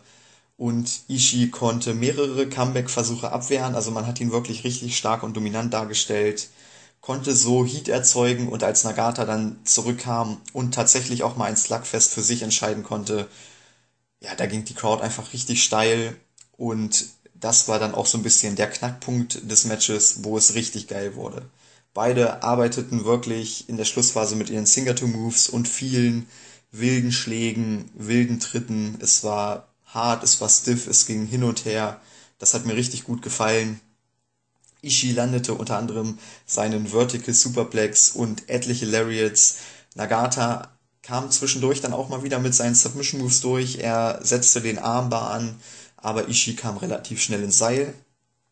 Dann in der Schlussphase gab es diesen Spot, dass Nagata nochmal alles raushaute, was er hatte. Er war ein letztes Mal am Drücker. Es gab ein letztes Aufbäumen. Er versuchte nochmal mit aller Kraft den Sieg einzufahren. Ishii wirkte am Ende auch ziemlich platt, also ähnlich wie beim Match davor. Beide haben klasse gesellt, beide haben dieses Match gut verkauft, haben ihre Moves und auch die Moves des anderen super gesellt, super verkauft. Das hat mir gut gefallen. Ähm, beide waren am Ende stehen K.O. und man kann wirklich sagen, dass es einfach das Alter war, das Nagata am Ende das Match gekostet hat. Ishii gewann das Match mit einem Lariat und seinem Vertical Drop Brainbuster nach 16 Minuten und 19. Wildes Slugfest, ich hatte es bereits gesagt. Wenn man das Ganze mal aus sportlicher Sicht analysiert, dann hat Nagata natürlich nicht clever gekämpft. Demnach ähm, Hut ab vor Ishii, dass er sich wirklich auf diesen ähm, Stil einstellen konnte, beziehungsweise dass er Nagata dazu nötigen konnte, sich auf seinen Stil einzulassen. Andererseits muss man sagen, Nagata hat nicht clever gekämpft, ganz klar. Ähm, aber das macht das Ganze natürlich auch interessanter, weil es einfach auch mal aus sportlicher Sicht nicht das ist, was man immer sieht. Von daher fand ich gut, es war mal was anderes, es war abwechslungsreich und gerade bei Ishii-Matches, die ja immer ziemlich wild sind, fand ich das mal nicht schlecht. Zur Länge 16 Minuten. Für die Geschichte, die man erzählt hat, war es genau richtig. Ähm, denn man braucht natürlich die Zeit, um zu erzählen, dass Nagata irgendwann konditionell am Ende ist. Der Sieger mit Ishii geht mit der Story auch völlig in Ordnung. Es war im Grunde genommen auch genau das, was man erwarten konnte. Ich denke, mit dreieinhalb bis drei, dreiviertel Sternen ist man hier gut dabei. Dann gab es das Match zwischen dem IWGP Heavyweight Champion Katsuchika Okada und Carl Anderson. Es gab einen respektvollen Beginn. Anderson mal wieder mit einem überragenden Auftreten. Ich hatte das ja bereits bei seinem letzten Match gelobt. Die Art und Weise, wie er worked, hat mir in den letzten zwei, drei Matches richtig, richtig gut gefallen. Er schafft es einfach, die Crowd auch in seiner Dominanzphase nicht zu langweilen, sondern schiebt immer wieder kurze Unterhaltungsspots ein, versucht die Crowd zu provozieren, versucht das Comeback des Gegners gut aufzubauen. Und das gelingt gerade in Japan vielen Superstars nicht so. Da sieht man, dass Anderson auch die US-Ausbildung genossen hat und das hilft ihm enorm bei diesem Turnierformat, wo man eben viele Matches in kurzer Zeit bestreitet. Und bei Anderson ist es wirklich so, dass wenige Matches gleich wirken. Das ist eben, wie ich gesagt habe, bei Honma das Problem, das ist bei Ishii oft das Problem, bei vielen anderen auch. Man hat das Gefühl, man sieht immer die gleichen Matches und bei Anderson ist es aufgrund seiner Vielseitigkeit und seiner Arbeit mit der Crowd, ähm, ist es einfach so, dass man nicht dieses Gefühl hat, dass sich die Matches wiederholen würden. Auch hier mit Okada hat er natürlich einen überragenden Gegner gehabt und jeder weiß, was für ein tolles Charisma Okada hat ich muss ganz ehrlich sagen, Anderson konnte diesen unfassbaren Charisma von Okada gut standhalten. Also, es gab einen respektvollen Beginn, beide tasteten sich vorsichtig ab. Anderson spielte immer wieder seine kleinen Heel-Spielchen, versuchte Okada ein bisschen zu provozieren. Das war einfach großartig. Okada hatte dennoch in der Anfangsphase die Vorteile. Anderson übernahm die Kontrolle nach einem Sick-Kick und einer Apron Powerbomb außerhalb des Rings. Okada kam bei 18 zurück in den Ring, wurde daraufhin von Anderson dominiert über längere Zeit. Die Dominanzphase war eigentlich das Gegenteil von Takashi, ich hatte es bereits gesagt. Die war unterhaltsam, die war von den Moves sehr gut geworkt, hat mir richtig gut gefallen, hat das Comeback von Okada gut aufgebaut. Okada kam mit einem Dropkick vom zweiten Seil zurück, kickte damit Anderson aus dem Ring, Okada wollte dann seinen Comeback so richtig durchstarten lassen, aber Anderson konnte die Versuche wirklich mehrfach unterbinden. Auch das fand ich gut, dass man ihn da stark dargestellt hat, dass man Okada nicht sofort beim ersten Comeback zurückkommen lassen hat. Also großer Push für Anderson in diesem Match, großes Lob an das Booking. Dann ging es in den offenen Schlagabtausch in die Schlussphase. Beide zogen ihre Signature Moves durch. Es war wirklich eine exzellente Schlussphase mit vielen Kontern, mit vielen Variationen in den Moves. Das hat mir sehr, sehr gut gefallen. Und das Finish kam, als Okada einen Gunstun in einen Tombstone Piledriver konterte. Es gab den Rainmaker und den Three Count nach 14 Minuten und 34. Über weite Strecken war es wirklich gut. Die Schlussphase war, wie gesagt, exzellent, richtig, richtig gut. Anderson war so ein bisschen der heimliche Star in diesem Match, auch wenn Okada natürlich mit seinem Charisma immer so ein bisschen raus, äh, rausstrahlt. Aber dennoch auch großes Lob an Anderson. Er hat hier wieder super mitgehalten. Ähm, ja, der Sieger passte, die Matchlänge mit 14 Minuten war eigentlich auch perfekt gewählt. Hier kann ich ganz, ganz wenig meckern und deshalb komme ich auch zu einer Wertung von drei, drei Viertel bis vier Sterne. Also bei guter Laune gebe ich hier auch vier Sterne. War wirklich ein gutes Match. Es hat Spaß gemacht, vor allem die Arbeit von Anderson war klasse. Großes Lob. Und damit wären wir beim Main Event. Shinsuke Nakamura traf auf den IWGP Intercontinental Champion Hiroki Goto. Das Match haben wir in den letzten Monaten bereits zweimal um den Intercontinental Titel gesehen. Zweimal konnte Goto gewinnen Und demnach war dieses Match natürlich auch ein ganz besonderes. Die Story war einfach, dass Nakamura angeschlagen ist und zudem zwei Niederlagen gegen Goto einstecken musste zuletzt. Von daher stellte sich jeder die Frage, kann Nakamura tatsächlich dieses Hindernis überwinden mit seiner Verletzung, mit dem mentalen Problem, das er zuletzt zweimal verloren hat. Von daher war ich sehr, sehr gespannt. Goto wurde in den letzten Matches auch gut dargestellt, von daher hätte er hier auch problemlos gewinnen können. Andererseits habe ich mir aber auch gedacht, wenn Nakamura das Ding hier wirklich noch gewinnen will, muss er dieses Match gewinnen. Von daher große Spannung, viel Bedeutung für dieses Match und so begann es auch. Es war auch so ein Beginn, wie wir gesehen haben, zwischen Okada und Goto. Ähm, es kam Big-Time-Feeling auf in gewisser Weise. Beide arbeiteten zunächst sehr, sehr langsam, wollten keinen Fehler machen. Sie kannten sich aus dem FF. Das war die Story hier. Konnten sich immer wieder auskontern. Die Anfangsphase verlief zunächst relativ ausgeglichen, dann konnte sich Goto die Vorteile sichern, bearbeitete natürlich den verletzten Arm von Nakamura. Ich denke, den Spot werden wir auch in den kommenden Matches noch öfters sehen. Ist natürlich auch logisch, denn die Verletzung ist, glaube ich, jedem bekannt und sie ist ja auch ein ganz großer Deal, wie es so schon heißt. Von daher macht es da absolut Sinn, diesen Arm auch weiter zu bearbeiten. Goto wirkte in seiner Dominanzphase, in seiner Dominanzphase, Entschuldigung, ähm, wirklich sehr überlegen und cool. Also ähnlich wie Anderson schaffte er es auch hier, die Crowd mitzureißen, das Comeback von Nakamura aufzubauen. Als Nakamura dann zurückkam mit einem Enzugiri, ging die Crowd auch richtig steil. Man merkte, die Crowd wollte unbedingt Nakamura siegen sehen.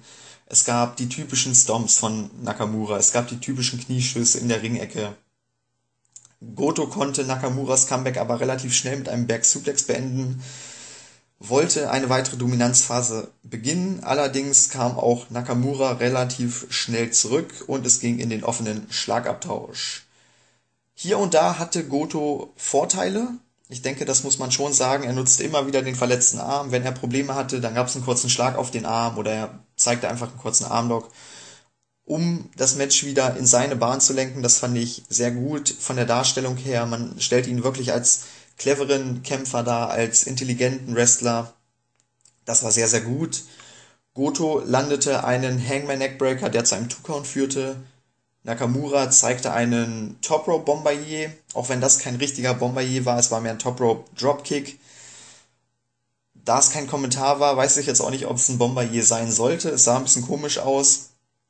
Ähm, es ging nur bis zwei. Goto kickte bei zwei aus. Dann wollte Nakamura einen zweiten Bombardier zeigen. Der ging erneut durch und Goto kickte erneut aus. Deshalb glaube ich auch, dass der erste kein offizieller Bombardier war, denn aus zwei Finishern auszukicken wäre meiner Meinung nach auch ein bisschen zu viel des Guten. Den dritten Versuch konnte Goto dann auskontern und seinen Ushi Goroshi Neckbreaker zeigen. Er zeigte denselben Move dann nochmal vom Top Rope, beides nur Two Counts. Also es war wirklich eine Reihe von Nearfalls, wo man dachte, okay, jetzt kann es vorbei sein, die Crowd war richtig drin.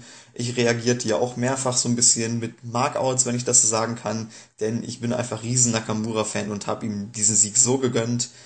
Ähm, es gab dann noch den Shouten Facebuster, auch der ging nur bis zwei und Nakamura konterte am Ende mit einem Flying Cross Armbreaker und gewann das Match via Submission nach 16 Minuten und 32 wirklich ein exzellentes Match. Es gab dieses Big-Time-Feeling.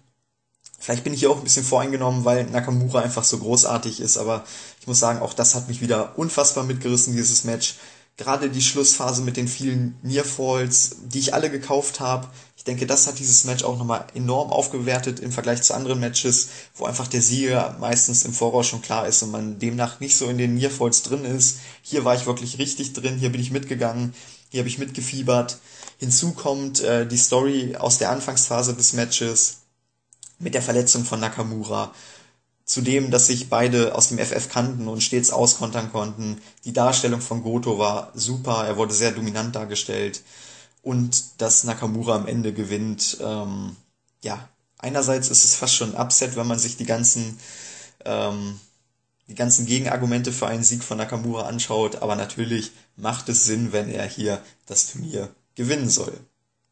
Insgesamt kann man sagen, dass Goto durch dieses Match kaum geschwächt wurde, auch wenn er verloren hat. Er hat zuvor zweimal gegen Nakamura gewonnen, hat hier eine großartige Leistung hingelegt und am Ende ganz, ganz knapp unglücklich verloren. Deshalb würde ich auch sagen, dass es ihn nicht nur, also dass es ihn nicht geschwächt, sondern sogar gestärkt hat, denn ein wahrer Champion definiert sich auch mal durch Niederlagen und ich denke, solche Niederlagen, die kann ein Champion hinnehmen. Für Nakamura auf der anderen Seite war es ein wichtiger Erfolg. Ich bin gespannt, wie es jetzt in den nächsten Shows weitergeht. Seine Darstellung war hier sehr interessant. Er wurde immer noch ziemlich schwach dargestellt. Das war ja auch schon beim Match davor gegen Ishii der Fall. Ähm, allerdings musste er einfach gewinnen, um noch eine reelle Chance auf den Sieg zu haben. Demnach geht das in Ordnung. Ich hoffe einfach, dass seine Darstellung in den kommenden Shows dann auch ein bisschen besser wird, denn diese Underdog-Story auf dem Weg zum World Title gefällt mir dann doch nicht so gut. Natürlich, man will die Verletzungen ein bisschen verkaufen, aber ich denke, das kann man auch etwas, etwas abgespeckter machen. Die Schlussphase des Matches, hatte ich bereits gesagt, war exzellent. Der Rest war insgesamt gut. Die Story war gut ich kann auch hier nicht meckern. Gerade diese kleinen Stories rund um dieses Match haben das Ganze so großartig gemacht. Ich denke, vier Einviertelsterne sind hier absolut in Ordnung. Und damit sind wir beim Fazit. Generell finde ich, dass der B-Block immer für bessere Shows steht. Auch hier war das wieder der Fall. Wenn ich mir die Bewertung so angucke, mit drei Sternen, mit drei Einviertelsternen, dann mit einem Match zwischen dreieinhalb und drei, drei, drei Viertel, einem weiteren Match mit drei, drei Viertel bis vier und sogar einem Match mit vier, ein Viertel. Ähm, ja, ich denke, da ist man mit irgendwas zwischen acht und neun Punkten gut dabei. Auch hier gebe ich mal eine unrunde Bewertung, aber ich will einfach da auch so ein bisschen, ähm, ein bisschen mich von anderen Shows distanzieren und nicht ganz klar sagen, die war jetzt genauso gut wie eine andere. Deshalb sage ich hier 8,5 von 10 Punkte für diese Show kann ich nur weiterempfehlen. Der Main Event war großartig. Ähm, Okada gegen Anderson kann ich weiterempfehlen. Und auch Ishii gegen Nagata auf gewisse Art und Weise war unterhaltsam. Die gesamte Show kann man sich durchaus geben. Nach zehn Shows haben wir folgenden Zwischenstand. Im A-Block führt Katsuyori Shibata mit acht Punkten. Dahinter geht's eng zur Sache. Tatsuya Naito ist definitiv ein Kandidat auf den Sieg. AJ Styles ist ein Kandidat auf den Sieg im A-Block. Hiroshi Tanahashi ist ein Kandidat auf den Sieg im A-Block. Was mich wirklich überrascht, ist Bad Luck Fale. Ich hätte nie gedacht, dass der da mit sechs Punkten nach zehn Shows stehen würde. Hut ab. Aber ich muss auch sagen, seine Leistungen zuletzt waren wirklich großartig, demnach absolut verdient. Im B-Block haben wir auf Position 1 Tomohiro Ishii und Katsuchika Okada. Allerdings sind Hiroki Goto und Nakamura auch noch dran. Elgin mit sechs Punkten ebenfalls. Also da ist noch lange nichts gegessen, was mich ein bisschen traurig macht, dass Tomoaki Honma der Einzige ist, der noch keinen Sieg einfahren konnte. Ich hoffe einfach so sehr, dass er noch gewinnt. Ich, ich hoffe fast genauso doll, dass Honma noch ein Match gewinnt, wie Nakamura insgesamt den Sieg auf den G1 in diesem Jahr zugesprochen bekommt. Von daher einfach mal abwarten, wie es weitergeht. Die zehn Shows bisher haben wirklich Spaß gemacht. Mal schauen, was die nächsten Shows so zu bieten haben. Und das war's damit von dieser Review. Ich hoffe, wir hören uns bei Tag 11 wieder. Bis dahin eine gute Zeit.